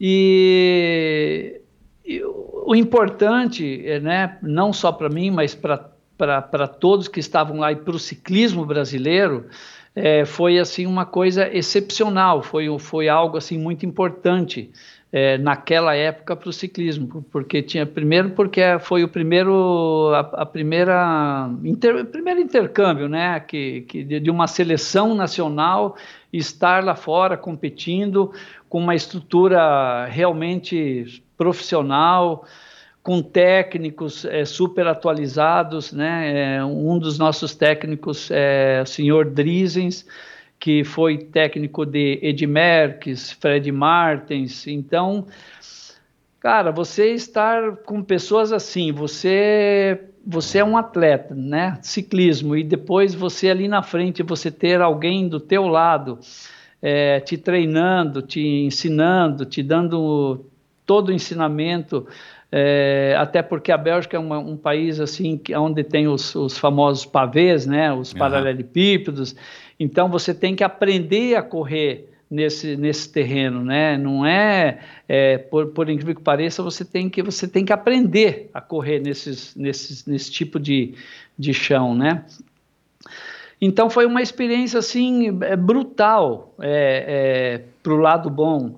É, tanto é que é, nós, nós é, fomos assim, é, a evolução nossa lá foi, foi muito grande, porque é, é, eu e o Braga, Jair, o, o falecido Jair Braga, fomos selecionados, dos seis brasileiros que estavam lá, nós fomos selecionados para integrar essa equipe da Volvo Desmete para fazer o, o Ronde van Belgio, né, que é a volta da Bélgica.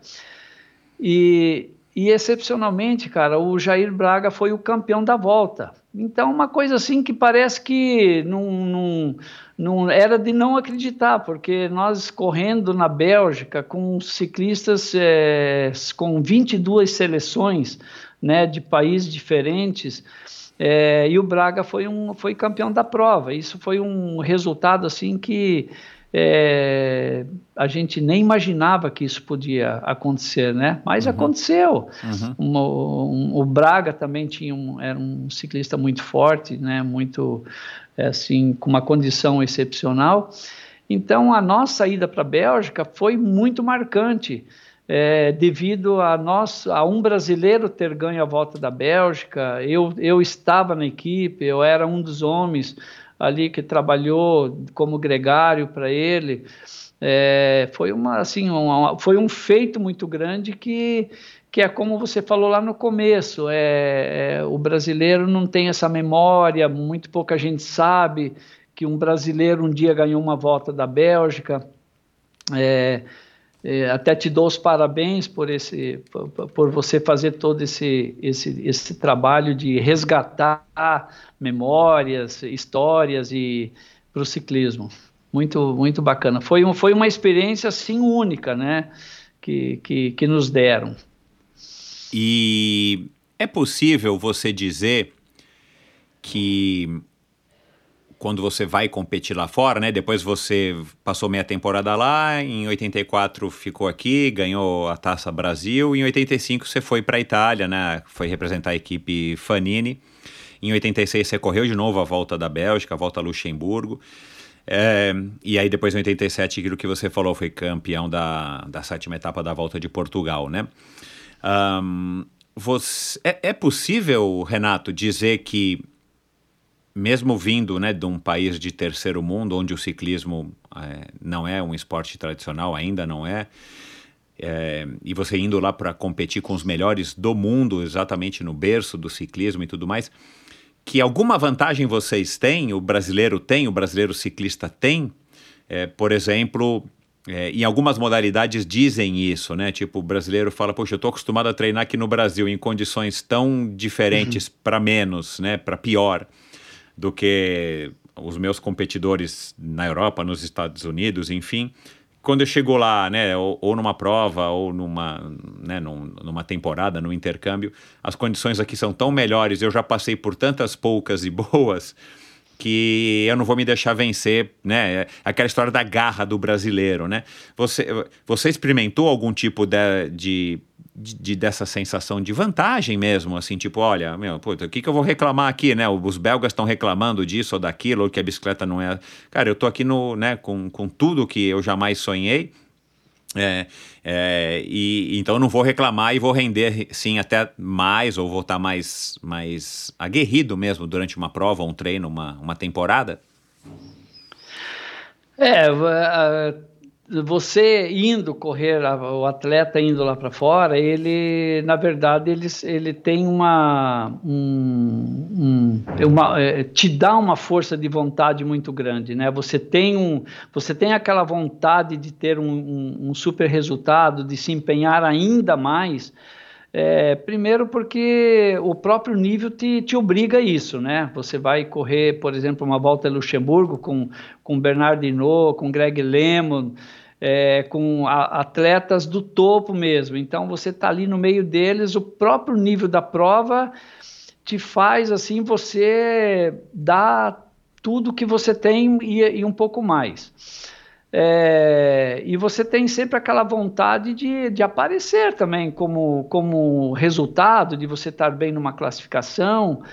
É, é, e, a, e, a, e aquela, aquela vontade de você.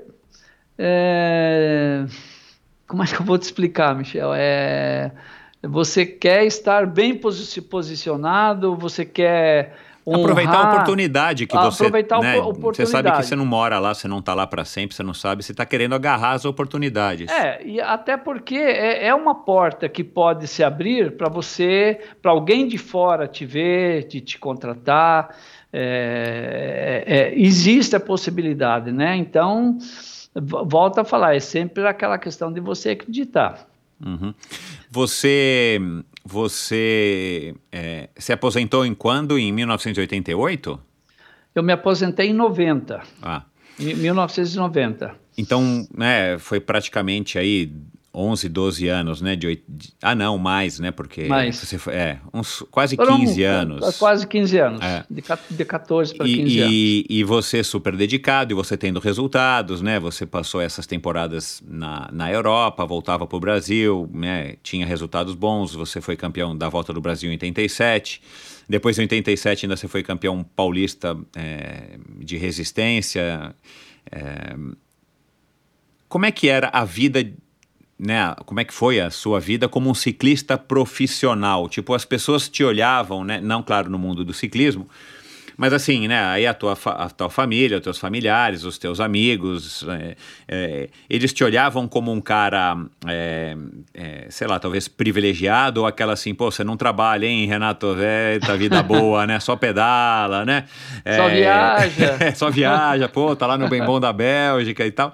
É, como é que era, assim, né? Essa... Tenho curiosidade, cara, porque é, agora, mais recentemente, a gente abordou aqui num, num episódio mais recente com uma triatleta é, de 30 anos é, profissional que, que, que, largou o emprego, tinha já uma carreira, largou um emprego para se tornar atleta profissional com 20 e poucos anos, acertou, se tornou aí campeã e tal. Mas, é, e a gente falou um pouco dessa questão do profissionalismo e tudo mais. Hoje em dia é muito mais aceito, né? Mas tem gente que ainda fala assim: ah, você não trabalha, você é atleta?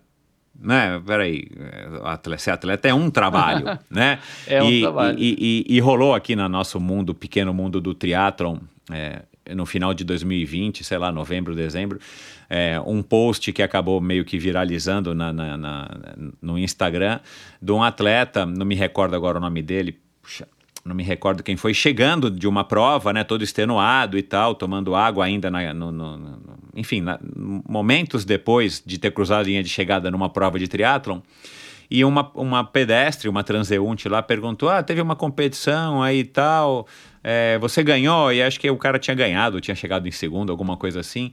E aí a mulher, não, não sei exatamente aqui agora, mas talvez o ouvinte saiba, uh, se relembre disso, porque foi uma coisa que, que rodou. A mulher pergunta para ele assim: Ah, você compete, ganhou dinheiro? Ah, você não trabalha, não? E aí o cara teve a felicidade de colocar, não sei quem é que estava filmando, provavelmente a mulher dele, a esposa dele, colocou esse, esse, fragmentozinho assim dela, de, dessa pedestre, dessa pessoa que estava lá, é, perguntando para ele isso. Ah, você não trabalha? Aí o cara falou: Não, minha senhora, eu trabalho, eu trabalho com isso, isso aqui é minha profissão. Né? É, eu ganho dinheiro com isso, eu procuro ganhar dinheiro com isso e tal. É, e por isso que eu estou te perguntando é, exatamente como é que era, né, naquela época, finalzinho dos anos 70, comecinho dos anos 80 e depois, né, até 1990 você é, ganhar vida sobre a bicicleta, né, pedalando, é, viajando e tendo títulos. Como é que era no contexto da sociedade, pelo menos para você ali, você chegar num lugar, ó, oh, esse aqui é meu amigo aqui, Renato, olha, ele é, ele é ciclista. Eu imagino que as pessoas falam, ah, você não trabalha, né? Como é que era? Então, é, tem, tem, acontecia muito mesmo isso, né? As pessoas, hoje em dia mudou um pouco, mas é, na época, principalmente, é, a gente era abordado como como vagabundo. Ah, você não trabalha? é. você, você, não faz nada? Fica isso. pedalando o dia inteiro? é, não faz nada, isso é legal, né? Você não faz nada, é, só pedala. É, você, você não trabalha, você não faz nada, uns na, na base da brincadeira ou na. Ou na, na, na, na tirando um sarro, como a gente fala na gíria, É, mas aí a gente tem que explicar, né, para a pessoa que está com você, você, você explica, não, sou um atleta, sou, oh, sou da seleção brasileira, eu tenho, eu tenho essa, essa é minha função. É, mas lá no começo eu senti essa resistência da minha própria família, porque a gente não, a minha mãe não entendia, é, sabia que tinha um jogador de futebol que ganhava muito dinheiro né? É, é, até não falando nem de outros esportes, porque era futebol, futebol Exato, então. É, naquela época, então. É. Era, era o futebol. É, mas eu tentava explicar para minha mãe que, que, que se eu conseguisse chegar numa equipe grande, eu ia, eu ia ser eu ia ganhar, ganhar para isso, né? Eu ia era uma decisão minha. É, tudo bem, a minha mãe é, conseguiu entender isso, mas muita gente, até na época de, de 80, 81, as pessoas que não tinham uma ligação com esporte ou que não, não sabia exatamente o que era um atleta, as pessoas viam a gente dessa forma mesmo, como, como você não trabalha, você não tem uma profissão. É, então a gente se deparava muito mesmo com situações assim, né? É, obviamente, quando a gente tinha uma oportunidade, que era uma conversa pessoal, a gente explicava que, né, você explica que você tem um, um compromisso, que você ganha para isso, né, que você é um atleta, uhum. que você tem um, né, uma equipe por trás disso.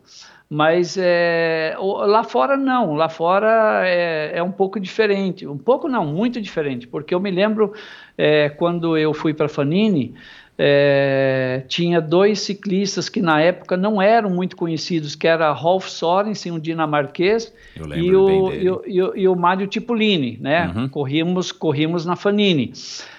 É, mas lá na Itália, a sociedade, a família, ela, ela, ela impulsiona é, é essa pessoa da família para que ela seja realmente um atleta de ponta, porque ela é, é, é reconhecido lá fora, né?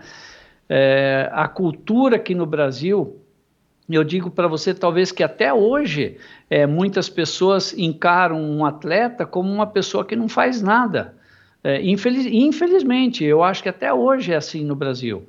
Né? É, muitas pessoas é, não entendem como é a vida de um, de um atleta. Né? É. Pensa que é uma pessoa que está ali correndo a pé ou que está que tá pedalando, é, mas não é bem assim, né? É, é uma profissão, é um, é um...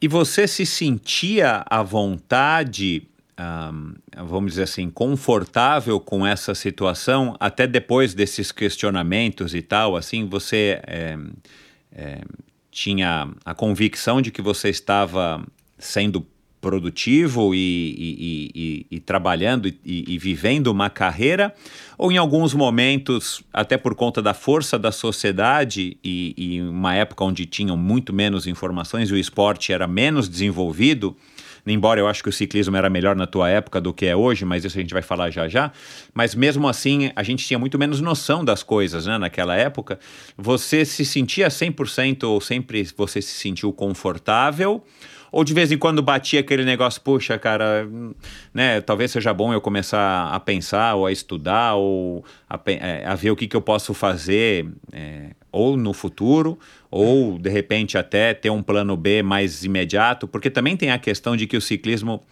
é, é tem uma parte ingrata que é a questão das quedas, né? Eu imagino que você tenha caído algumas vezes, né, para não dizer muitas, ao longo da sua carreira e muitas vezes a gente sabe, né, agora recentemente, né, para quem acompanha o esporte, o Frume teve um problema desse, né? Mais lá atrás foi o José Babeloc, né, que foi notório naquele tombo lá do Tour de France na frente Sim. do Lens. Nunca mais voltou. A gente teve agora no ano passado o Remco Evan Paul, que agora, né, para quem está ouvindo esse episódio agora no começo do ano, ele estava voltando, voltou a pedalar, mas agora anunciaram mais três semanas fora da bike, né, num tombo aparentemente besta, mas com consequências graves no meio do ano passado. É, como é que era é, para você, dentro da tua cabeça, com a, ou com a tua família, ou com o próprio é, Renan, vocês não pensavam, tipo assim, puxa, mas será mesmo, cara, que a gente vai poder ser ciclista, que isso aqui é, um, é, um, é uma profissão, talvez a gente poderia estar tá fazendo outra coisa também? Como é que era essa questão interna mesmo para vocês? Ah, isso, é, isso me dava cada vez mais força de vontade. Ah, eu, eu, eu, eu, eu é, na verdade, assim, é, eu tinha os meus tios, né? Como meu pai faleceu, eu era ainda bebê, digamos. Então, tinha um, eu tinha meus tios que que aconselhavam minha mãe, né? Que eram bastante contra. Como eu te falei, naquele momento, depois as, as coisas inverteram.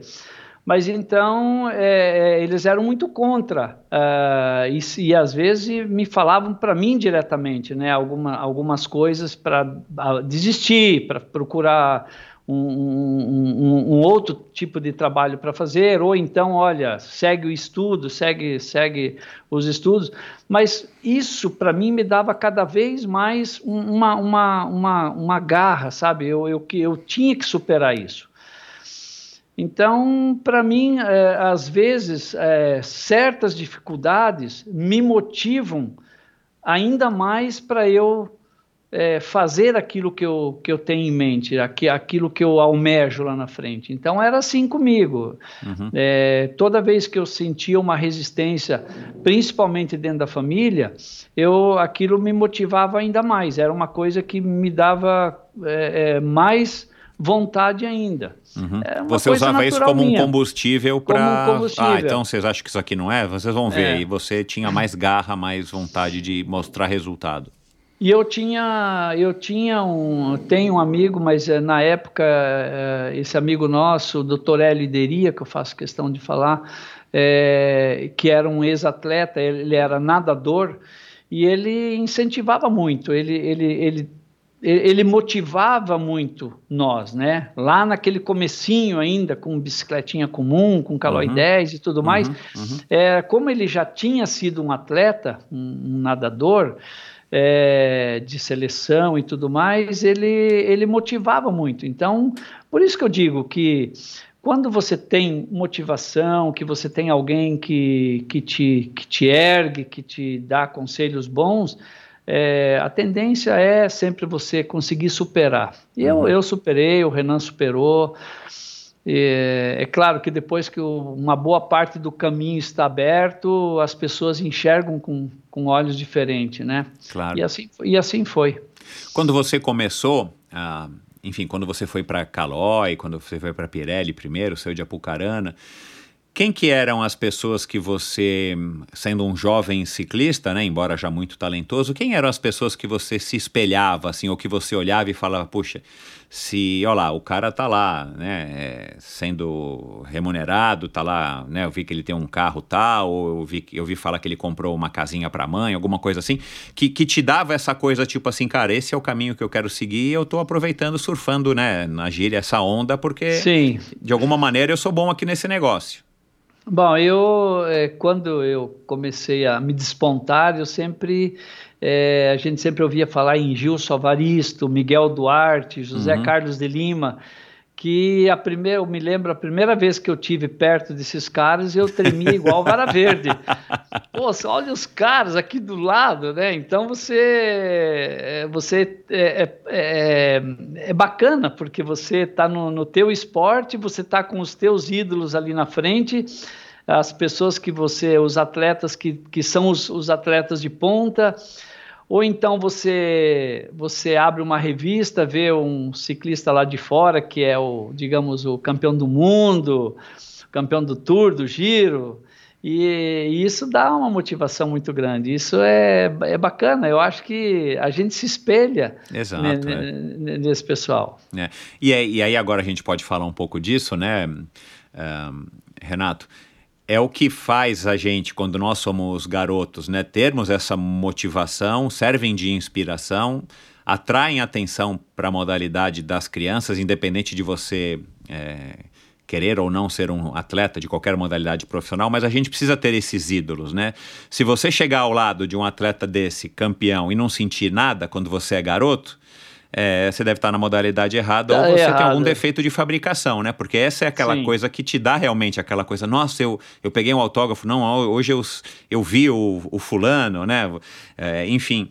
é, e talvez esse seja né, um, um problema que a gente tem aqui no Brasil, e aqui no Endorfina eu modéstia à parte, eu estou fazendo um micro, uma micro, estou tentando, né, pelo menos fazer uma micro colaboração nesse sentido de estar tá resgatando as suas histórias, né, você, o teu irmão e, e de outras modalidades do triatlon, da corrida, porque é, a gente mesmo não tem essa cultura e a gente precisa de alguma maneira estar tá estimulando isso, né? A gente sabe que existem né, diversas iniciativas, mas de uma maneira geral, culturalmente falando, é, para a média da população, a gente não tem isso, né? E talvez esse também seja um dos efeitos é, negativos da gente não, não conseguir desenvolver vamos falar aqui dos esportes que a gente gosta, né, do ciclismo, né?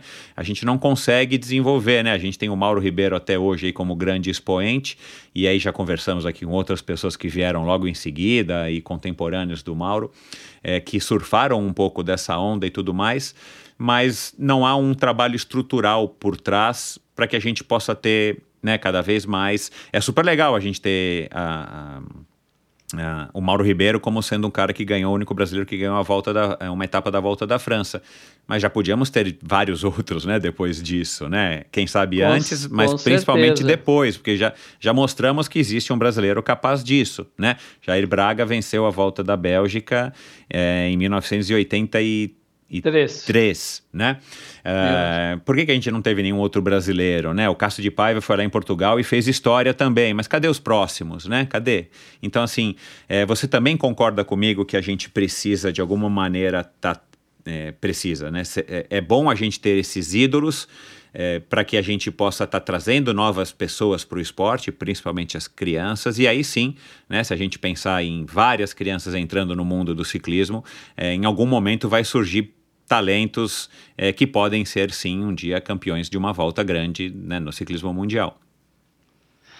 Olha, eu, eu analiso a coisa assim, é, a situação de, dessa forma. É, ter, ter ídolos é uma das coisas mais importantes, é, ter os grandes campeões, porque eles é, são o espelho que muita gente olha e desperta algum tipo de interesse. Eu, eu nunca vou me esquecer o, a época que o, o Gustavo Kirten, o, o Guga, que ele teve aquela sequência do, do, do, dos, dos Roland Garros. Cara, toda criança, eu lembro que a grande maioria da, da juventude meu, raquete na mão, jogando tênis. Então, quer dizer, é, é, tem que ter esses atletas, né?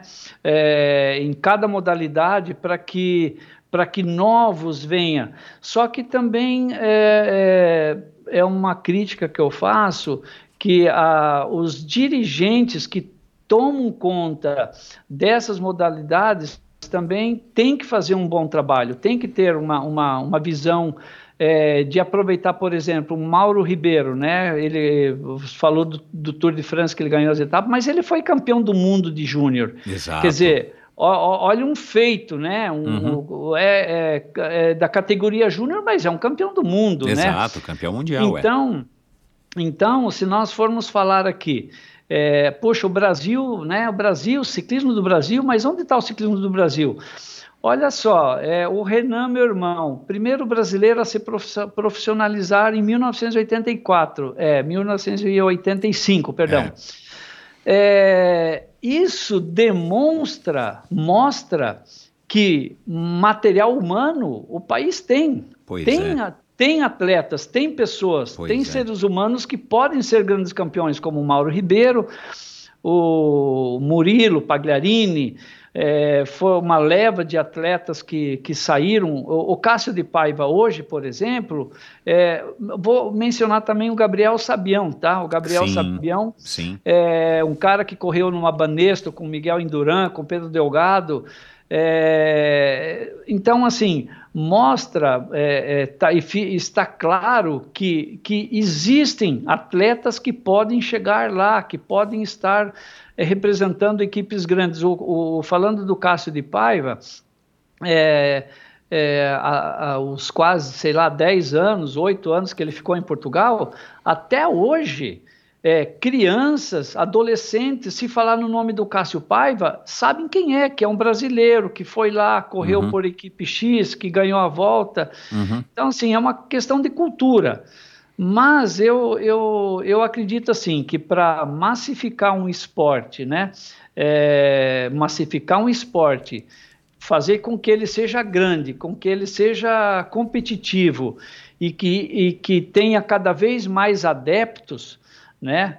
É, quanto mais adeptos tiver, quanto mais participante tiver, mais será a chance de porque vai filtrando, muitos vão renovando, vai, vai, vai, vão parando, mas tem os que vão surgindo e é onde aparece, a, a, onde tem a oportunidade de aparecer grandes Exato, campeões. É. Eu, eu me lembro, é, voltando um pouquinho, eu me lembro do triatlon, né? Você foi um, um triatleta de ponta, é, na década de 80, o triatlon também né, era um esporte que tinha, sei lá, 20, 30 triatletas, tanto masculino e feminino, com, lá no topo, né? Exato, a, a, é. muita gente lembra que, isso aqui, é. Cara, então assim, eu acho que a, o, o que falta na minha opinião, tá? É uma crítica construtiva para quem estiver ouvindo. É, é, uma, é uma falha dos dirigentes que poderiam fazer um trabalho diferenciado, um, um trabalho diferente para manter essas categorias, essas modalidades é, é, num, num patamar melhor, porque se tem material, human, material humano, é, o que falta é um trabalho administrativo das, da parte de quem comanda essas modalidades. Essa é a minha opinião. Uhum. Se você tivesse a possibilidade, né? Eu faço isso aqui de vez em quando com alguns convidados. É, se você tivesse é, a possibilidade de ter essa, essa oportunidade de o que, que eu faço para o esporte é, se desenvolver, né? Vamos falar aqui do ciclismo, que é o esporte que você tem mais conhecimento. Assim, o que, que você acha que seria mais importante ser feito, vamos dizer, hoje, para que a gente pudesse colocar o ciclismo de volta no que um dia já foi, né? Com grandes ciclistas como vocês, com volta do Brasil, volta Taça do Brasil e tudo mais. É, e equipes é, fazendo intercâmbio, correndo lá fora, mais ciclistas brasileiros correndo lá fora. O que, que você acha que que, que deveria ser feito assim, é, talvez de mais impactante? Bom, não tem outro caminho, tá? Não tem outro caminho uh, a, a, não ser fazer provas é, de estreantes, provas para garotada, é, criar campeonatos que possibilitam é, a entrada de, de, de, de, jovens, de garotos novos. Criar uma forma, né, criar um calendário, criar competições. Você veja bem, nós temos é, no Brasil, nós temos aí, eu acho que cinco, seis velódromos que poderiam ser usados, é, porque assim, você consegue fazer campeonatos, organizar competições de circuito dentro da cidade, em, várias, em vários locais. Mas é, um local, na opinião minha, entendendo a sua pergunta, não tem outro caminho a não ser é, criar uma forma de, de fazer campeonatos, de organizar competições é, para estreantes, para novatos, para esse pessoal é, que, que e tem muita gente, tem muito. É, atrair muito, os jovens, né? As crianças, os, os adolescentes. É, usar os velódromos, fazer escolinha, né? Mas isso tem que ter um programa, tem que ter um planejamento, que daí já entra realmente um planejamento dos dirigentes. Enquanto não tiver isso aí, não, não vai surgir, não vai haver renovações. Uhum. Hoje, hoje nós não temos nenhum grande campeão, né? Uhum. Não tem, não tem um, uma estrela para novos olharem para aquilo como, como já tivemos lá no passado, na década de 80. Uhum. Então, não tem outro caminho a não ser organizar e promover provas para iniciantes. Uhum.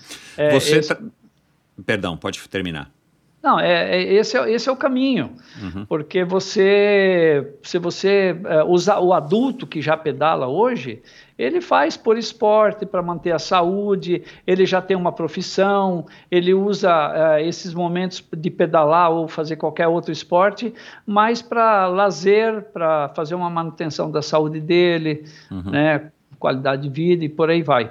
Mas para para formar um atleta não tem outro caminho a não ser ter um planejamento, criar um calendário para que novos é, entrem na, na, nas modalidades. Uhum. Um, eu imagino, né, você sendo representante de, de várias marcas e tudo mais, eu imagino que, que como pelo menos grande parte, ou todo mundo que passou por aqui que tem alguma coisa a ver com o mercado de bicicleta do no ano passado não foi um ano para se reclamar, né? Infelizmente a pandemia assolou o mundo, mas a bicicleta acabou tornando, é, é, ganhando um papel ainda mais relevante, né, onde já era relevante e em alguns lugares que não tinha tanto destaque. E a gente vê de fato cada vez mais gente é, pedalando e consumindo e tudo mais. Um, você acha que de alguma maneira também agora a gente está na frente é, de uma oportunidade de estar tá, é, usando esse boom, vamos chamar assim, da bicicleta, não vamos falar do ciclismo, mas para estar atraindo mais pessoas? É, e aí a gente fala aqui né, de, um, de, um, de, uma modalidade do ciclismo que é o mountain bike, onde a gente tem hoje o Henrique Avancini, que é um grande expoente que, que já está começando a extrapolar o mundo, o universo só das duas rodas, né, da bicicleta, mas é um cara que já ganhou prêmios e tudo mais, é, que colocaram o mountain bike no cenário, ou no, não vou dizer no dia a dia, mas pelo menos apresentaram o mountain bike para o brasileiro. É, você acha que a gente poderia sim, né, e aí fica um recado para quem está nos ouvindo e está aí na, na frente, ou tem possibilidade de estar à frente das, das federações, confederações e da, das empresas também que apoiam, de estar tá aproveitando esse boom para estar tá construindo pelo menos alguma coisa e quem sabe a gente daqui a alguns anos, né, porque não é um trabalho para amanhã, tá colhendo frutos desse boom, desse, é, enfim, do que a gente está vivendo agora por conta da pandemia no mundo da bicicleta? Então, é, esse seria um momento muito especial, um momento, um momento propício que que muitas pessoas, as marcas, as empresas, quem está envolvido diretamente com a bicicleta no Brasil, eles deveriam, e, e, também voltando ali, falando do Henrique Avancini, que hoje é o número um do mundo, ele está no ranking, é o, é o primeiro no ranking mundial, é, olha que grande oportunidade né, de, de, de, de, fazer uma, ter, ter uma união, as empresas, é, fazer como lá fora, que as empresas que estão ligadas aos, ao segmento de, da bicicleta, do ciclismo, é, é, é, ele, eles, eles patrocinam, né? eles estão diretamente ligados com equipes que é o, a, o que é o, o, que não ocorre aqui no Brasil. As empresas elas não, não têm essa, essa visão de de é, integrar o, o, trabalho estrutural dessas empresas, dando uma força ou dando um, um, uma, é, oferecendo uma situação para o ciclismo para fazer esse crescimento, né? para fazer com que cresça mais. Isso não existe aqui. Por que? Não sei, não sei te dizer. Então, é, esse seria um momento especial que, que a própria confederação deveria olhar com, com outros olhos, aproveitar essa, essa, essa, essa leva de pessoas que pedalam, que hoje tem muita gente que pedala, e criar um planejamento, mas infelizmente não tem isso. Hum, vamos, vamos ficar aguardando. Eu fico me imaginando, eu fico me imaginando, até comentei com amigos que tendo o Henrique Avancini como o número um do mundo na atualidade, o que, que as pessoas pensam lá fora que o nosso ciclismo no Brasil, a bicicleta no Brasil deve é ser mesmo, uma é, é, cara, deve é, ser é. uma coisa que todo mundo pratica que e não é assim, né? É, tá vergonha, vergonha se, é, é, exatamente. Mas enfim, vamos torcer para que um dia as coisas mudem, né? Uhum. Vamos aguardar. Se eu, eu sempre falo que se o ciclismo hoje fosse o que era na, na, década de 80, já seria um grande lucro, mas Exato, infeliz, é. infelizmente regrediu, né? Regrediu. regrediu.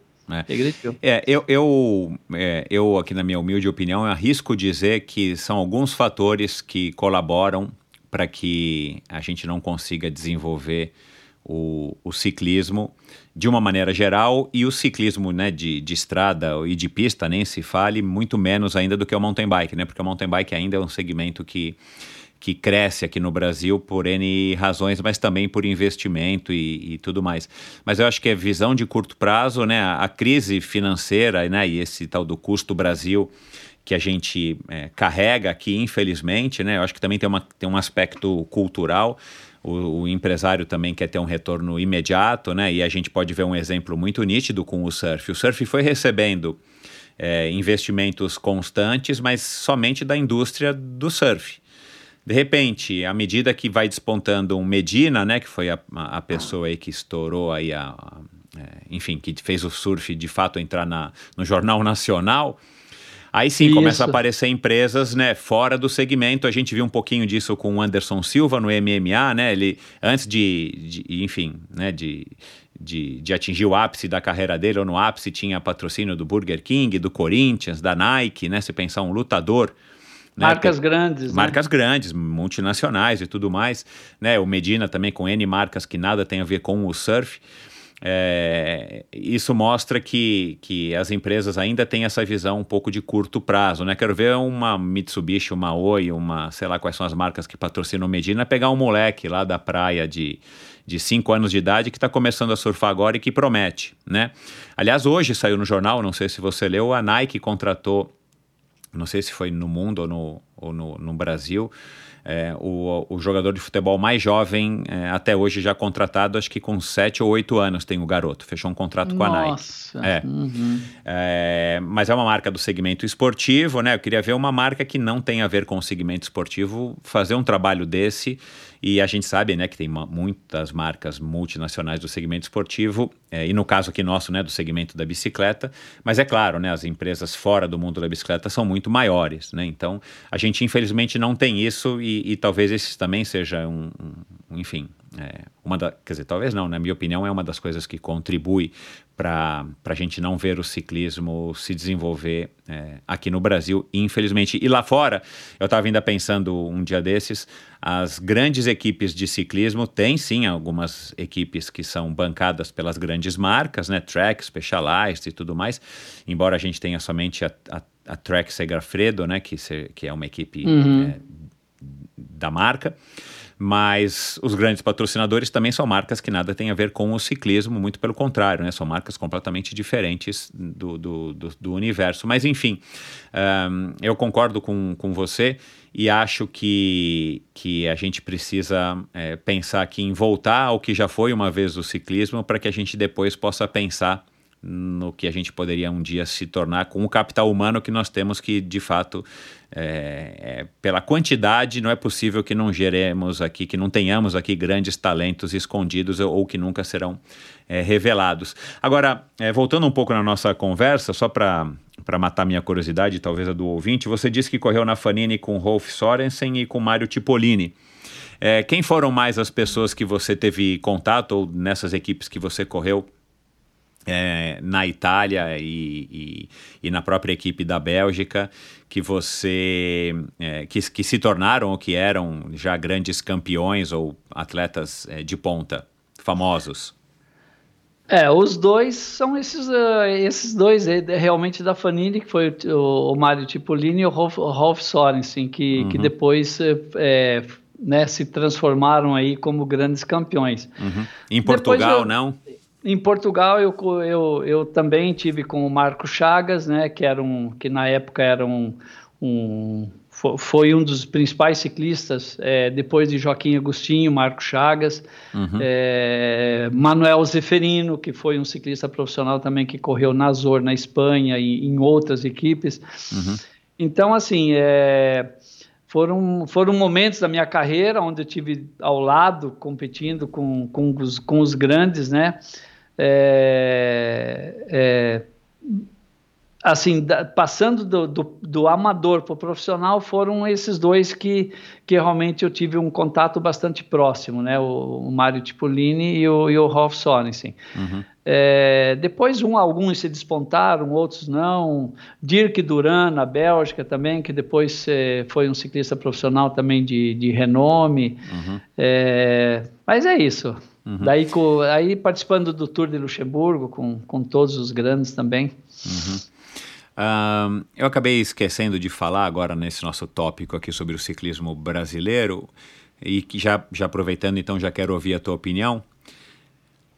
A gente tem essa questão e, e, e parece-me né, que, por exemplo, é uma, da, é uma resposta que um Avancini, por exemplo, dá é, puxa, o Avancini é um cara tão talentoso, né? É, quer dizer, talvez mais esforçado do que talentoso, mas eu acredito que toda essa experiência mais recente dele nos últimos anos está tá trazendo para ele também talento. É, por que, que ele não correria, por exemplo, uma, numa equipe profissional de ciclismo de estrada, né? Que a gente tem aí né, alguns atletas hoje em dia, principalmente, que estão fazem uma temporada no, no ciclocross, depois né, que, que, que, não, não casa com a temporada do ciclismo e, e, e, e flutuam, né? A gente tem é, o oh meu Deus do céu, aquele dinamarquês, agora me fugiu o nome, um menino que está, enfim, que ano passado teve um ano super bom, que correu algumas vezes a Cape Epic, prova de mountain bike, que eu fiz lá na África do Sul, inclusive quando eu estava lá, e depois ele acabou se tornando um, um, um ciclista super, é, é, enfim, um ciclista de ponta de estrada, está me fugindo agora o nome dele, o dinamarquês, mas enfim, é, uma das respostas do Avancini é que além da estrutura do ciclismo profissional de estrada ser uma estrutura muito mais complexa, né, de ter equipe e tudo mais, é, e o mountain bike é uma modalidade mais leve, né? Você participa de uma equipe, mas a equipe com dois, três pilotos e, e ciclistas, né? E, e, e tal. É, tem a questão do doping, né? A imagem do ciclismo mundial é, ainda é uma, uma imagem manchada, né? Muito pelos recentes escândalos. E depois a gente, claro, né, aqui no Brasil, estamos dentro da modalidade, estamos dentro da tendência mundial. O ciclismo brasileiro ficou muito manchado, aí sim, mais recentemente ainda, e talvez é, sofrendo mais, porque justamente não tinha a base que tem o ciclismo mundial, né, as competições e os patrocinadores. E, e, e, aí é claro, né, quando a gente tem alguma empresa, algumas empresas que se interessam, algumas marcas que podem, poderiam estar patrocinando, por exemplo, a gente pode falar aqui do grupo Dorel, né, que é, é Caloi, Cannondale, entre outras marcas, que investe no Avancini, eles não têm muita vontade de investir no ciclismo, porque né? Primeiro que a gente está num nível muito baixo aqui dentro, baixo no sentido de desenvolvimento do esporte, do, do ciclismo brasileiro. Mas depois tem aquela questão, bom, mas e o doping? Mas e se, né? E todo investimento que eu fiz vai por água abaixo, né? Então, é, o próprio Fernando Nabuco, uma época, queria investir e, e tal, e uma das questões, e, e eu tenho um relacionamento mais ou menos próximo com ele, e uma das questões era isso: como, é, como é que você faz para investir numa modalidade que ainda está muito marcada pelo doping, é, não só pela imagem pública, mas também culturalmente, né? E talvez um dos problemas nossos aqui no ciclismo, pelo menos nos últimos anos, 10 anos, sei lá, é que é, o nosso ciclismo foi afundando cada vez mais em escândalos sucessivos de doping, né? De doping. É, como é que era isso na tua época? Assim, você chegou a, a, ter ali uma coisa latente? Você chegou na Europa ou mesmo aqui no, no Brasil e você nem sabia que isso existia, ainda mais vindo do interior, uma coisa que tipo, nossa, não sei nem o que, que é isso. E qual é a sua opinião, né, também a respeito disso hoje? Se você acha que é, isso também está dificultando cada vez mais, está deixando a gente cada vez mais distante de uma evolução? E como é que a gente faria para quebrar esse círculo vicioso, né, de, de as pessoas acharem que, bom, eu tenho que apelar então para os melhoradores de performance, senão eu também nunca vou conseguir sair desse mundinho que eu tô. Olha, é, é uma, uma, uma, uma, situação bem, bem colocada por você. É, o ciclismo dos últimos anos é, passaram por, por, por, esses momentos terríveis né, do doping. E, e, e como você bem falou, é, nenhuma grande marca, nenhum, nenhuma empresa, ela quer estar vinculada com, com coisas assim, porque isso realmente é prejudicial e mancha também uh, o, o, nome da, ou de marca ou de empresa. Mas, infelizmente, é, claro, não só no ciclismo, em muitas modalidades existem isso, né? Só que, é, na minha opinião, eu acho que isso vai muito do atleta, muito é uma coisa muito individual. É, isso é uma opinião minha, que é uma coisa, é, é uma situação muito individual. Quem quer é, quem quer usar esse tipo de produto para se beneficiar. É, só mudando um pouquinho, eu conheço, eu conheci, eu conheci bem a trajetória do Henrique Avancini, porque é, na época, quando ele ainda era um garoto de 12 para 13 anos, eu, eu estava no Rio de Janeiro e a gente patrocinava ele com, a, com, a, com duas marcas, né, a Rude Project Uhum. A Rude Project e a, e a CID, né? Legal. Então, é, eu, eu acompanhei bastante a trajetória dele, né? Então, é, você falou assim, o Henrique, cara, desde os 12, 13 anos, é, ele era um, um, um garoto muito centrado, muito focado e ele sempre teve um, um, apoio de uma pessoa que talvez seja a pessoa mais importante para ele, que é o pai dele, o Henrique, o Rui Avancini. O Rui, isso. É, é o Rui é, sabe, sempre ali do lado. E eu me lembro que o, o, o Henrique pedalava speed e mountain bike na época. Tanto é que teve uma, uma prova que saía de Laranjeiras, subia no Cristo, no mesmo dia, na mesma manhã de domingo, ele, sub, ele largou o mountain bike, chegou lá em cima em primeiro, largou todo mundo, desceu, pegou a bike de speed, subiu, ganhou o speed. Quer Caraca! Dizer, é, eu, eu acho que isso ele não esquecer. contou aqui. ele, tinha, ele tinha uns, sei lá, 14 anos, 14, 15, e correu com, com os marmanjos. E então você vê, ele tinha realmente, é, é, ele é um fora de série. O Henrique é um atleta com uma condição assim diferenciada. Somando a, ao foco dele, ao profissionalismo dele, ao empenho dele, né? Tá aí o resultado, né? Uhum. Que é aquilo que eu te falei, tem que ter uma boa condição, mas também tem que ter a outra parte. E, uhum. o, e o Henrique realmente é isso. É, um outro ponto que você falou, eu acho que é, eu, eu, lembro quando das marcas, né, das empresas patrocinar as modalidades. É, eu me lembro quando tinha a Copa Itaú de ciclismo. É uma empresa, uma, uma, uma empresa que não tem nada a ver com bicicleta, né? É. Mas é, em 1984 é, existia um campeonato que se chamava Copa Itaú. É, depois teve é, na, é, foi aonde apareceram muitos atletas, o campeonato Starup de ciclismo, Já em 1979, aqui. 80. É. Campeonato Starup, ou seja, é uma, é uma marca que não tem nada a ver com bicicleta, é, mas só que naquela época tinha uma pessoa chamada Bruno Calói, que estava na confederação, que fazia todo um trabalho, é, que é o que, na minha opinião, falta hoje, uma pessoa que, que, que também se empenhe, né, que tenha um planejamento e que vá buscar essas marcas, essas empresas para ser parceiros. Uhum. Porque é difícil alguém chegar em você e falar, ó, oh, eu tenho isso, você quer? É, é, às vezes você tem que procurar isso, né? Você está uhum. no, no comando, né? E eu acho que eu acho que falta isso. É, e lá fora é, é, bastante diferente. Como você falou, tem as marcas ligadas a, a, aos produtos, ao segmento de bicicleta, e tem muitas marcas que também investem é, e que não são e que não fazem parte de marcas, né? Então uhum. é isso. E o doping? É, a gente estava falando do doping. Doping.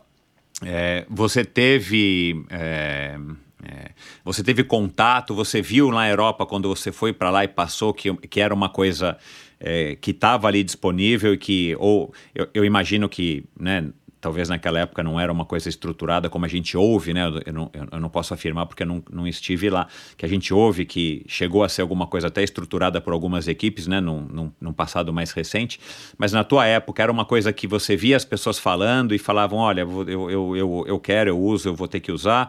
É, e, e, de novo, né? Voltando a falar do, dos nossos casos de doping, né? Qual é a sua opinião como, como um entrave para o crescimento do nosso, do nosso combalido ciclismo? Bom, eu, eu, te, eu tenho como exemplo o ciclismo de Portugal. Tá? O uhum. ciclismo de Portugal, é, a primeira vez que eu fui correr a volta a Portugal, em 1985, que eu estava na Fanini, mas eu fui convidado para correr a volta a Portugal, ainda quando ela era de 21 etapas, 21 dias, é, para ser gregário do Manuel Zeferino é, corri somente a, a, volta, né, como gregário, já fui com essa função. É, eu, eu, me lembro que naquela época o ciclismo de Portugal era um ciclismo, comparando com a Europa, era um ciclismo muito pequeno, um ciclismo que não aparecia e que, e que se usava muito doping. Tá? Uhum. Naquela, naquela época a grande maioria dos ciclistas é, usavam doping, usavam produtos. É, e depois passaram-se alguns anos, é, mudou a política é, de planejamento do, do, do, ciclismo em Portugal. É, começaram a, a, fazer um trabalho de, de mostrar que o caminho não era esse, que, é, uhum. que, tinha, que tinha que ser diferente. Tanto é que hoje o ciclismo em Portugal, é, eu, eu não, não vou me recordar nomes agora, mas é, tivemos é, ciclistas de Portugal liderando o Giro de Itália, é, campeão João do Almeida, mundo, é. João Almeida, já campeão do mundo. o ciclismo de Portugal hoje a, a, a, teve ciclistas né, que correm em grandes equipes porque houve uma mudança.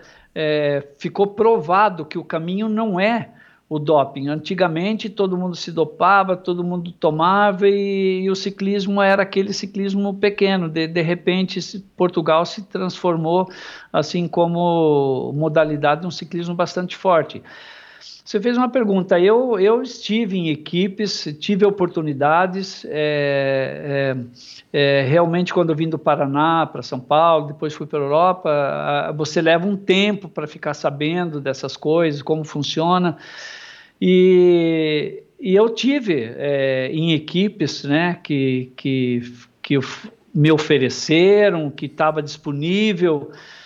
Só que é, uma coisa natural minha, é, naquilo que eu te falei lá atrás, é sempre treinamento, esforço, boa, é, foco. Então eu tinha um outro pensamento e eu sabia, eu era muito consciente de que você correndo, principalmente lá fora, é, o, existe o exame, o exame antidoping, né? Você vai para.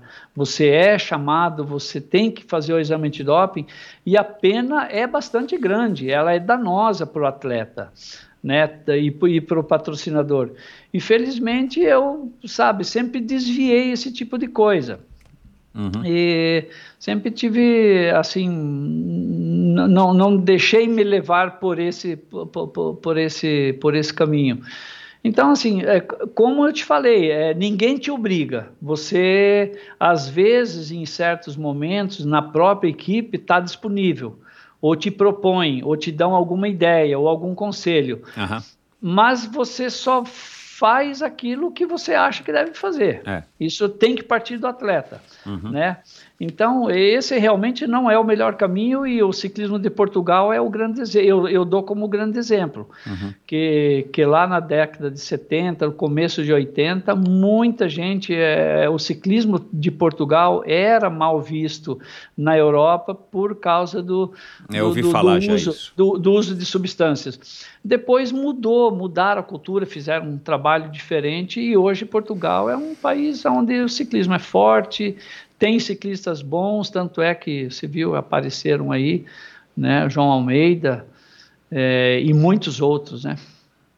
Então, é, por tabela, significa que a gente, a gente consegue aqui mudar isso, mas vai depender, claro, da mentalidade né, dos clubes, da, da, da confederação, né, uma fiscalização, infelizmente, né, dos órgãos é, é, que dominam, que controlam o esporte e, claro, uma mudança de mentalidade dos, dos próprios ciclistas, né?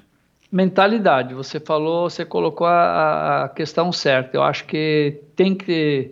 É, é, é uma mentalidade que não deve existir não, não, é que nunca vai ter, sempre vai existir. É. Eu acho que não só no ciclismo, só que numa minoria, né? Uhum, uhum. É.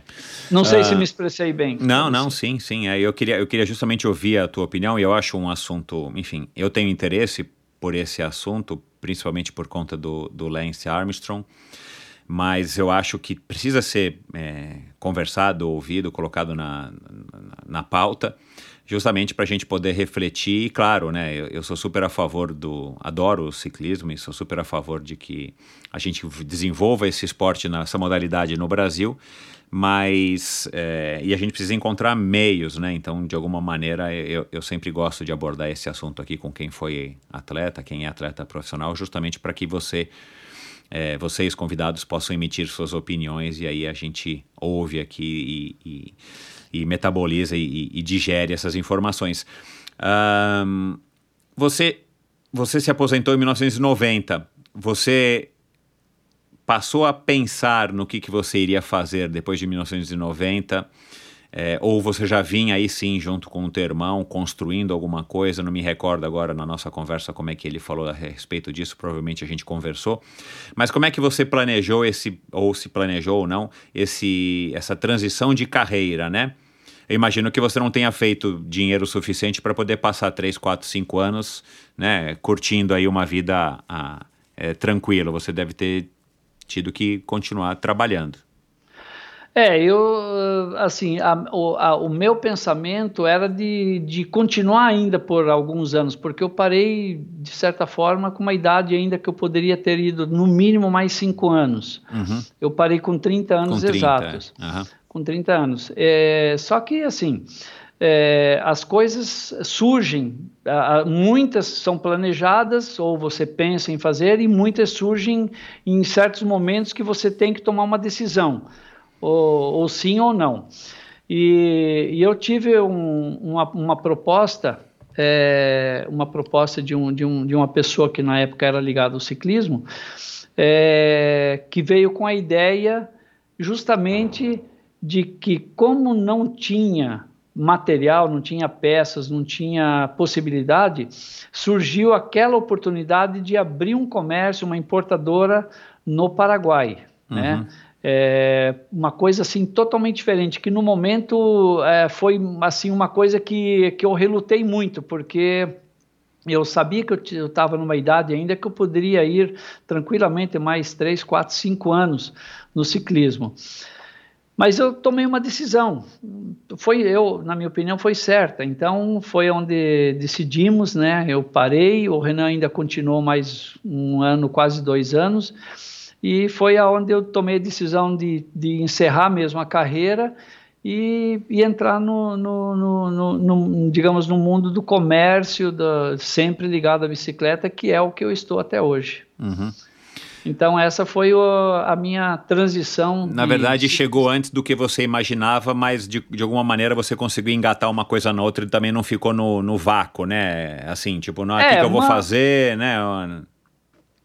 não, não fiquei assim é, esperando ou pensando o que fazer. Uma coisa que, como você falou, foi no vácuo. Eu foi uma saí, mas entrei assim e, e, e, o mais importante dentro do próprio segmento, né? Que é uma uhum. coisa que que que que que está em mim, está na minha vida. É, então não, não, não, tive assim um tempo de parada, vou, puxa, o que, que eu vou fazer? Não cheguei naquela fase bem de final, assim, final, uhum. final, e, e, pensar no que fazer. Não, foi uma, uma sequência assim que, sabe, encaixou, encaixou como uma luva, digamos.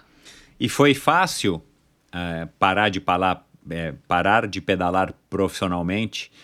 Para se dedicar a abrir um negócio, né, começar um negócio do zero, que aí também não é uma coisa simples. Você parou, é, ou foi, foi parando aos poucos de pedalar? É, como é que foi essa transição e do ponto de vista psicológico, como é que você ficou aí de largar a adrenalina, a endorfina, né, e tal do, do treino, da competição para virar um empresário? Foi uma coisa, na minha opinião, foi uma coisa muito rápida, porque nós estávamos no final de, de, de 90, e essa proposta foi assim é, em setembro. E eu tive pouquíssimo tempo para fazer essa análise e foi uma coisa muito rápida. Apesar que eu sou assim, eu decido, eu, eu decido normalmente as coisas meio que, que rápido, tomo uh -huh. as decisões, uh -huh. tomo as decisões rápidas. Uh -huh. E foi em poucos meses agora, eu senti muito, né? Eu senti porque eu sabia que eu poderia, que eu estava numa idade ainda que eu poderia, que eu tinha muito ainda que, em, em condições assim de continuar mas são oportunidades que aparecem, né? É, naqui, naquele momento era uma coisa que eu sozinho não podia fazer, uhum. né? Então eu tinha que estar associado com alguém para poder fazer aquilo.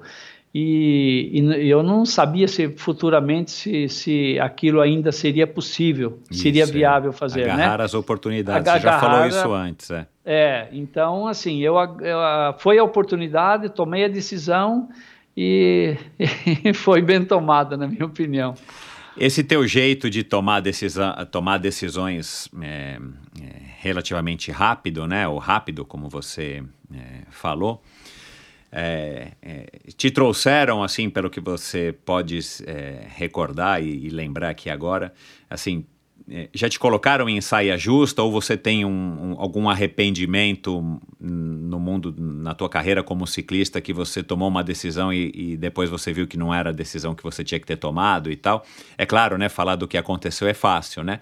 Mas assim, você pode citar aqui na tua carreira como ciclista, tipo, um, uma decisão de você não ir para uma equipe tal ou você ir para uma equipe tal e que depois você se arrependeu?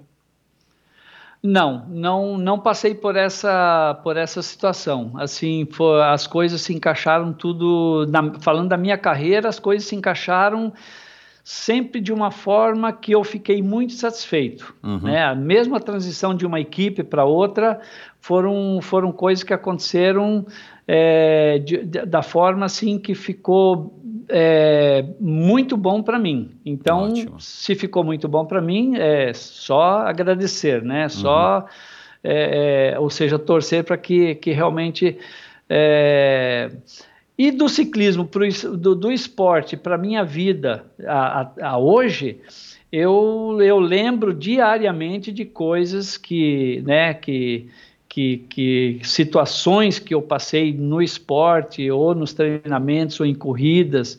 É, você falou em decisões, né? Decisões rápidas. No esporte você tem que tomar decisões rápidas. Eu, eu não conheço outros esportes, mas no ciclismo, até de você estar tá num pelotão, de você saltar numa fuga, é uma decisão que você tem que tomar ali na hora. Puxa, vou, não vou, ataco agora, não ataco agora, pulo nesse, não vou é, é uma coisa assim que eu me habituei, né? E, e, e hoje eu assim procuro tomar, claro que nem sempre às vezes é, dá certo, mas é, é, é uma forma que cada um tem. Uhum. Eu tomo as decisões bastante rápida. No, no pelotão, você era é, é, reconhecido, conhecido, é, temido pelos seus adversários por alguma característica específica? Você era um cara mais técnico, mais tático? Você era um cara, né? Já entendi que você não era explosivo. Você era um cara que escalava mais. Você era um cara que tinha estratégia. Tinha alguma característica pelas quais, se a gente fosse falar aqui com cinco é, contemporâneos teus, que eles falavam, não, o, o, Renato era assim, não podia deixar o Renato fazer isso, porque senão ele já, já ganhava a prova, rematava. Como é que era a tua principal característica? É, eu, eu, eu aprendi isso, né, com, com, com aprendi, isso é uma coisa que eu aprendi é, com, com outros ciclistas ou com técnicos. É, falando assim bem o, o, o, linguajar do ciclismo, né? Uhum. Eu, eu não atacava de assim por atacar. De bobeira, não queimava é, fósforo. Então, é, então eu se eu atacasse, eu sabia que muita gente, os concorrentes iriam se preocupar, né? Então, como eu era um ciclista de estrada de fundo, é, eu, tem algumas coisas que a gente aprende que você tem que fazer lá dentro da corrida, não tem como, né? Eu tive um massagista que se chamava uh, Ricardo Carabajo, que é um uruguaio, que era o nosso massagista na Calói, ele sempre me ensinou uma coisa, Renato, larga a corrida e começa a comer. Vai comendo, vai comendo, mesmo sem você ter vontade. E realmente prova para para ciclistas de fundo, ciclistas que estão em provas de 200, 250 quilômetros, 180, porque quando vem a crise, a crise é, de fome, é. ou prego de fome, como a gente fala, é, não tem mais o que fazer, você tem que é. Você joga a toalha e acabou. É. Então, assim, é, eu procurava atacar em momentos difíceis da prova, na hora de abastecimento, era uma hora que o Renato atacava, ou numa fuga, a hora que o cara tirava a mão para tomar uma, um gole de água, pegar na caramanhola. Então, só que isso aí, no pelotão, os adversários acabam te conhecendo, sabe como que você é, né? Claro. Mas é, são são formas, são estratégias que você tem ali que no momento é, decidir. E aí eu volto a falar, eu para mim quanto mais dura fosse, melhor para mim era. Eu sabia que que ia ser mais difícil para os outros. Então é isso aí. Legal. Mas eu, eu, era um, eu era um ciclista bastante combativo. Eu, eu, eu era bastante combativo. Não era assim.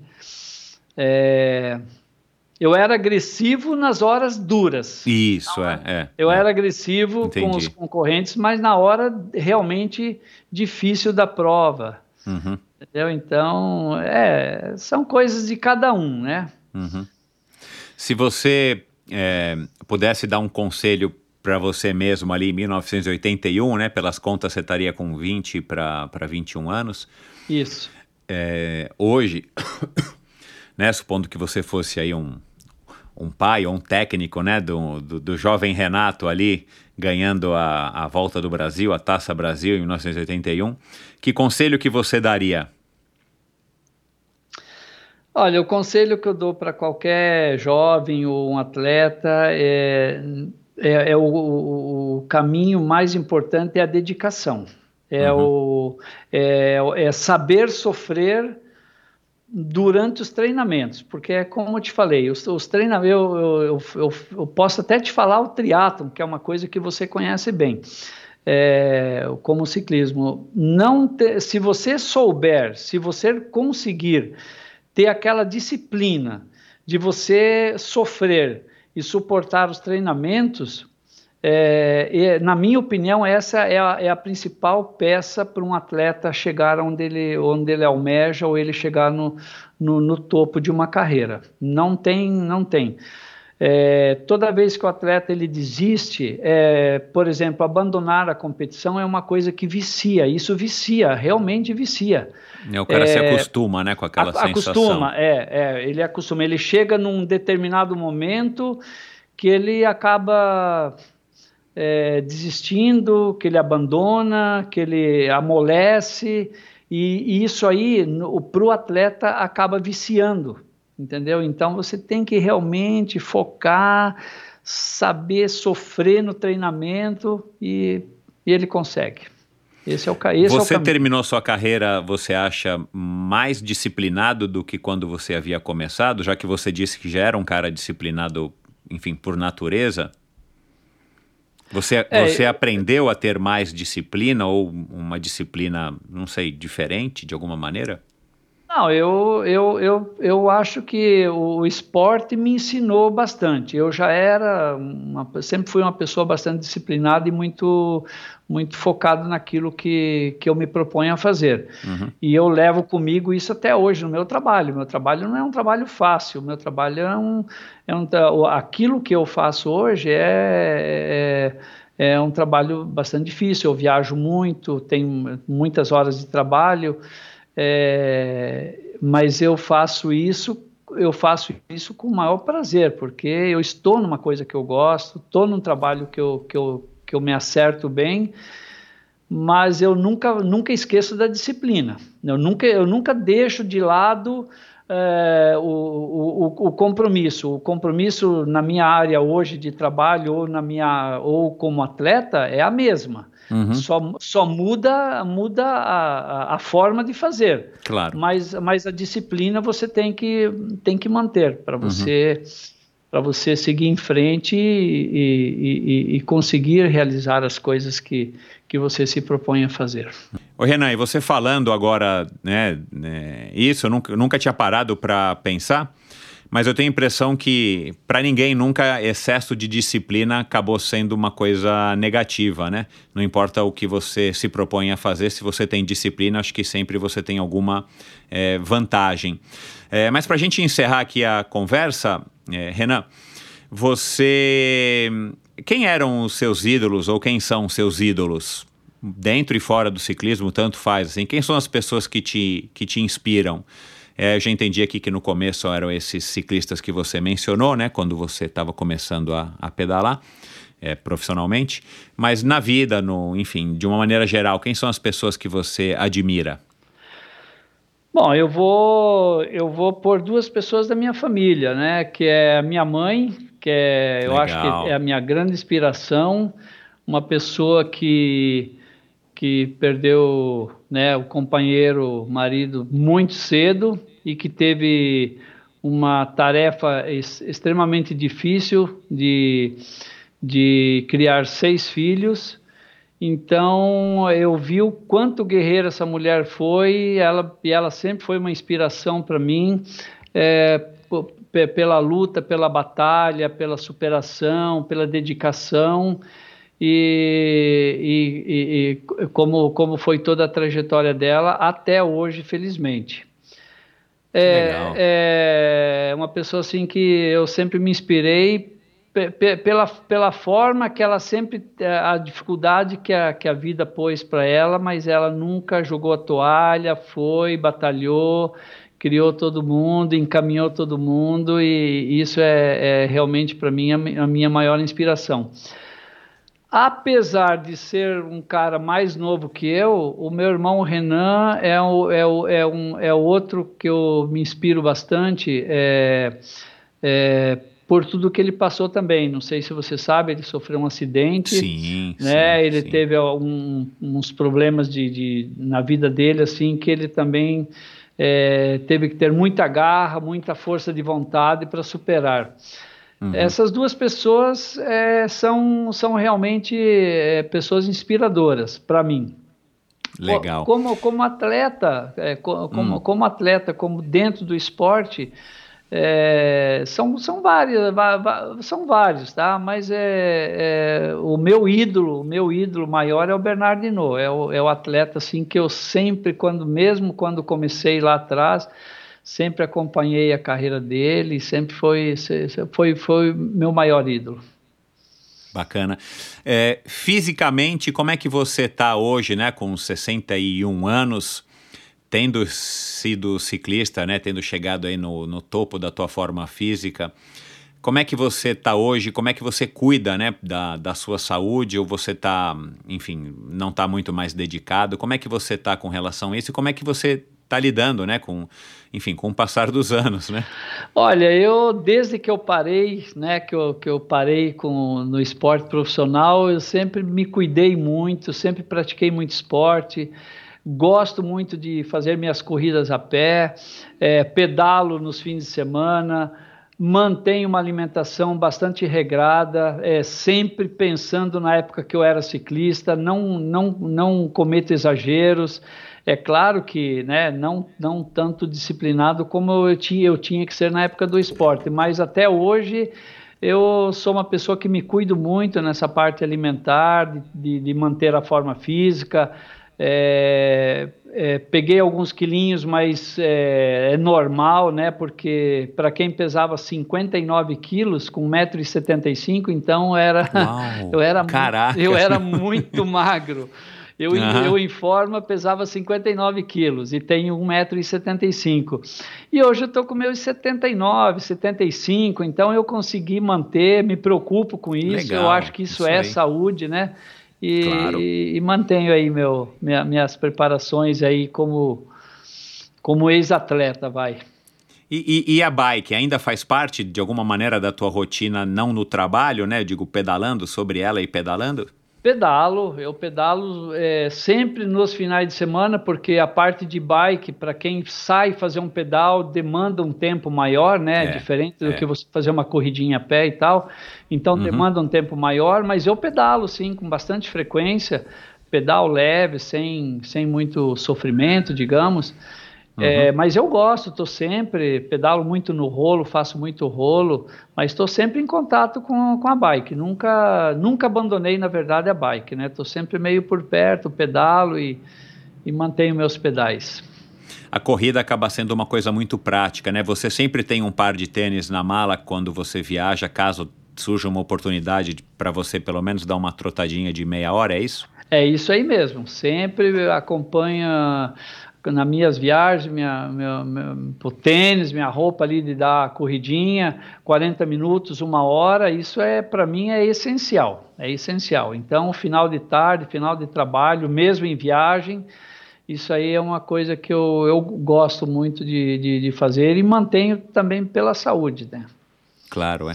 É, você, você pode dizer que o, o esporte para você, né, ainda tendo começado tão cedo, é, acabou se tornando também uma espécie de hábito, para não dizer vício?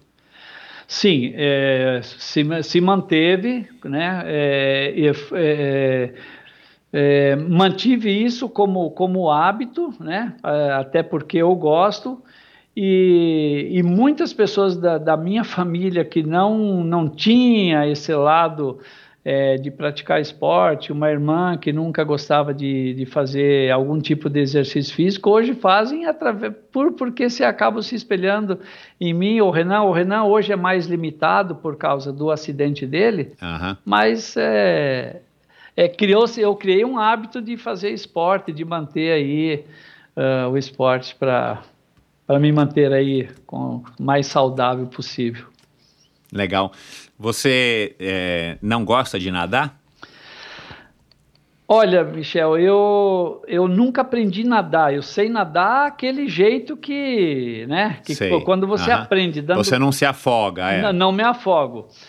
É, teve um, de- um determinado, uma determinada fase na minha vida, quando eu corria no Rio de Janeiro pela equipe da KPM, eu conheci umas pessoas que faziam windsurf. E eu, e eu, eu velejei bastante né, num período ali durante as férias, eu gostava muito de fazer de, de velejar.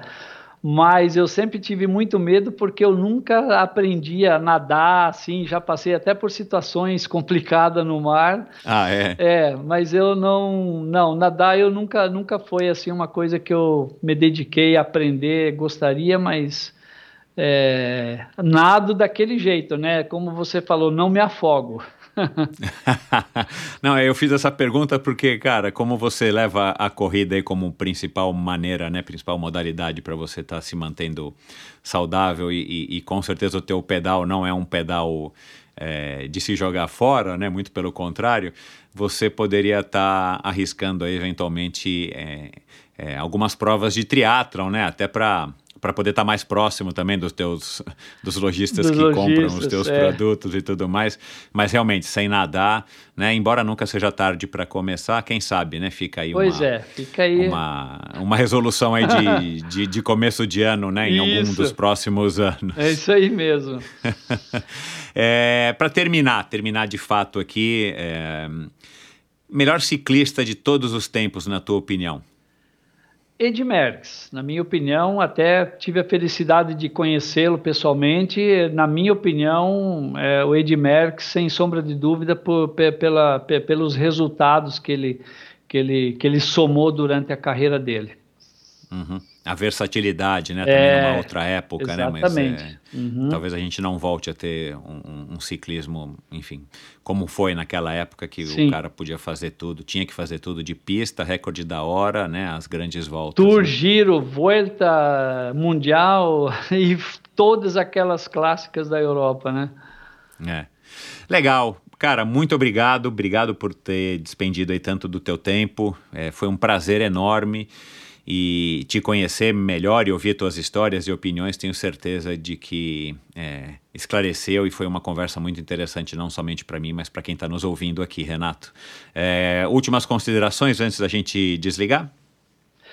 Olha, é, bom, primeiramente eu quero agradecer, eu quero te agradecer pela, pelo, pe- pela oportunidade né, de, de, de, gravar eh, essa matéria com você.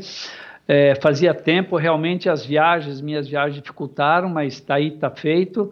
Eu te agradeço imensamente essa, essa oportunidade e, e, e feliz que tem você que, que, que se preocupa né, em, em, em fazer esse trabalho de resgatar histórias, é, de, de, de saber mais de, de, ex-atletas, pessoas que, que fizeram história, que marcaram épocas aí.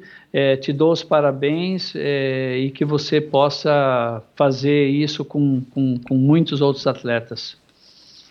Legal, com certeza estou aqui tentando fazer o meu trabalho, trazendo cada vez mais pessoas. Quero ver se eu trago cada vez mais é, ciclistas, né, para conversar aqui, porque Sim. eu adoro o esporte e, e vamos resgatar a história aí dos ciclistas, dos grandes ciclistas brasileiros.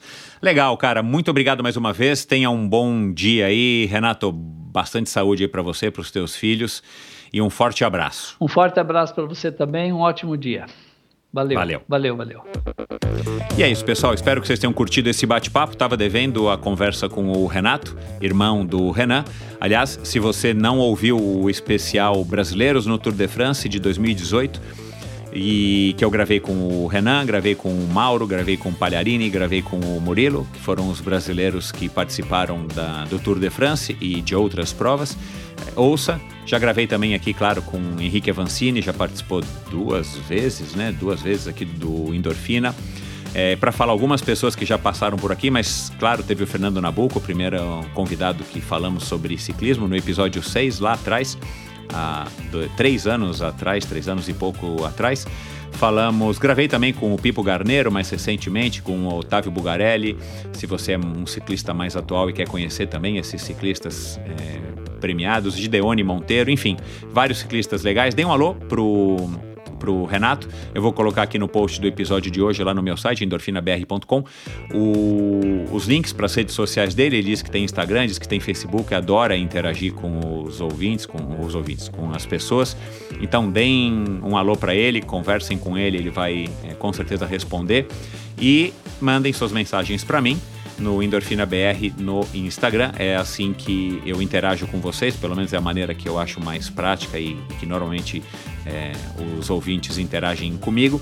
Façam comentários, críticas, sugestões, digam quem mais vocês querem ouvir aqui no Endorfina. Eu adoro receber sugestões. Se você quer receber toda sexta-feira um novo é, de novo, perdão. Se você quer receber toda sexta-feira uma dose extra de inspiração para o teu final de semana, assine a newsletter. Toda sexta-feira eu mando, já faz aí dois meses e meio, três meses, eu mando uma, uma dose extra de inspiração para você. São dicas, comentários, é, enfim, textos que eu, que eu escrevo a respeito dos convidados, dos episódios da semana. Dá uma olhadinha lá, isso também é uma maneira da gente estar tá nos aproximando e estar tá conversando é, sobre assuntos que eu acho que são relevantes e que eu acho que podem ser relevantes para você também. E é isso. Até a semana que vem com mais um episódio muito bacana do Endorfina Podcast. Conto com a sua audiência. Até lá. Saúde e juízo. Quero agradecer aos patrocinadores do episódio de hoje, a começar pela Bovem Energia. A Bovem é uma comercializadora, uma gestora e uma geradora de energia. Assim como para os meus convidados, para a Bovem Energia é um assunto muito sério. É uma empresa sólida e confiável, com profissionais experientes e treinados para lhe oferecer agilidade no atendimento, robustez e competência na condução dos negócios. Saiba mais em bovem.com.br e passe a seguir Bovem Energia. Se você é um empresário que está apto a comprar energia no Mercado Livre, dá uma conferida, tenho certeza de que você fará um bom negócio. De energia, a Bovem entende. Esse episódio também foi um oferecimento da Supagás. Supagás no Brasil, que é representada pela Ultracicle, a empresa dos meus amigos Paulo e Kathleen, e é a marca californiana de acessórios de ciclismo de alta performance. Patrocinadora da equipe profissional Bora Hansgrohe, ela fabrica fitas de guidão, luvas, meias, suportes de caramanhola, selins e uma grande variedade de acessórios muito legais. Encontre os produtos da Supacas no site ultracicle.com.br e nas melhores lojas do ramo. E a partir de agora, o perfil da Supacas no Brasil agora é Ultracicle, não é mais Supacas BR. Então, vai lá dar uma olhadinha agora no teu Instagram, passe a seguir o perfil Ultracicle no Instagram para você ficar atualizado aí de todos os produtos e as novidades da Supacas aqui no Brasil. E para você, ouvinte do Endorfina, frete gratuito em compras a partir de 100 reais. Basta digitar a palavra endorfina no campo de cupom de desconto antes de finalizar a sua compra no site ultracicle.com.br. Esse e todos os episódios do Endorfina Podcast são editados pela produtora Pulsante. Obrigado por ouvir esse episódio do Endorfina. Acesse o endorfinabr.com, vá no post do episódio de hoje para conhecer um pouco mais sobre o meu convidado e alguns assuntos abordados em nossa conversa. Lá você ainda encontra todos os episódios do Endorfina. Siga o Endorfina BR no Instagram e confira imagens inéditas e inusitadas dos meus convidados. Participe enviando comentários e sugestões. Se você curtiu, colabore assinando Endorfina no seu agregador de podcasts preferido e compartilhando com seus amigos.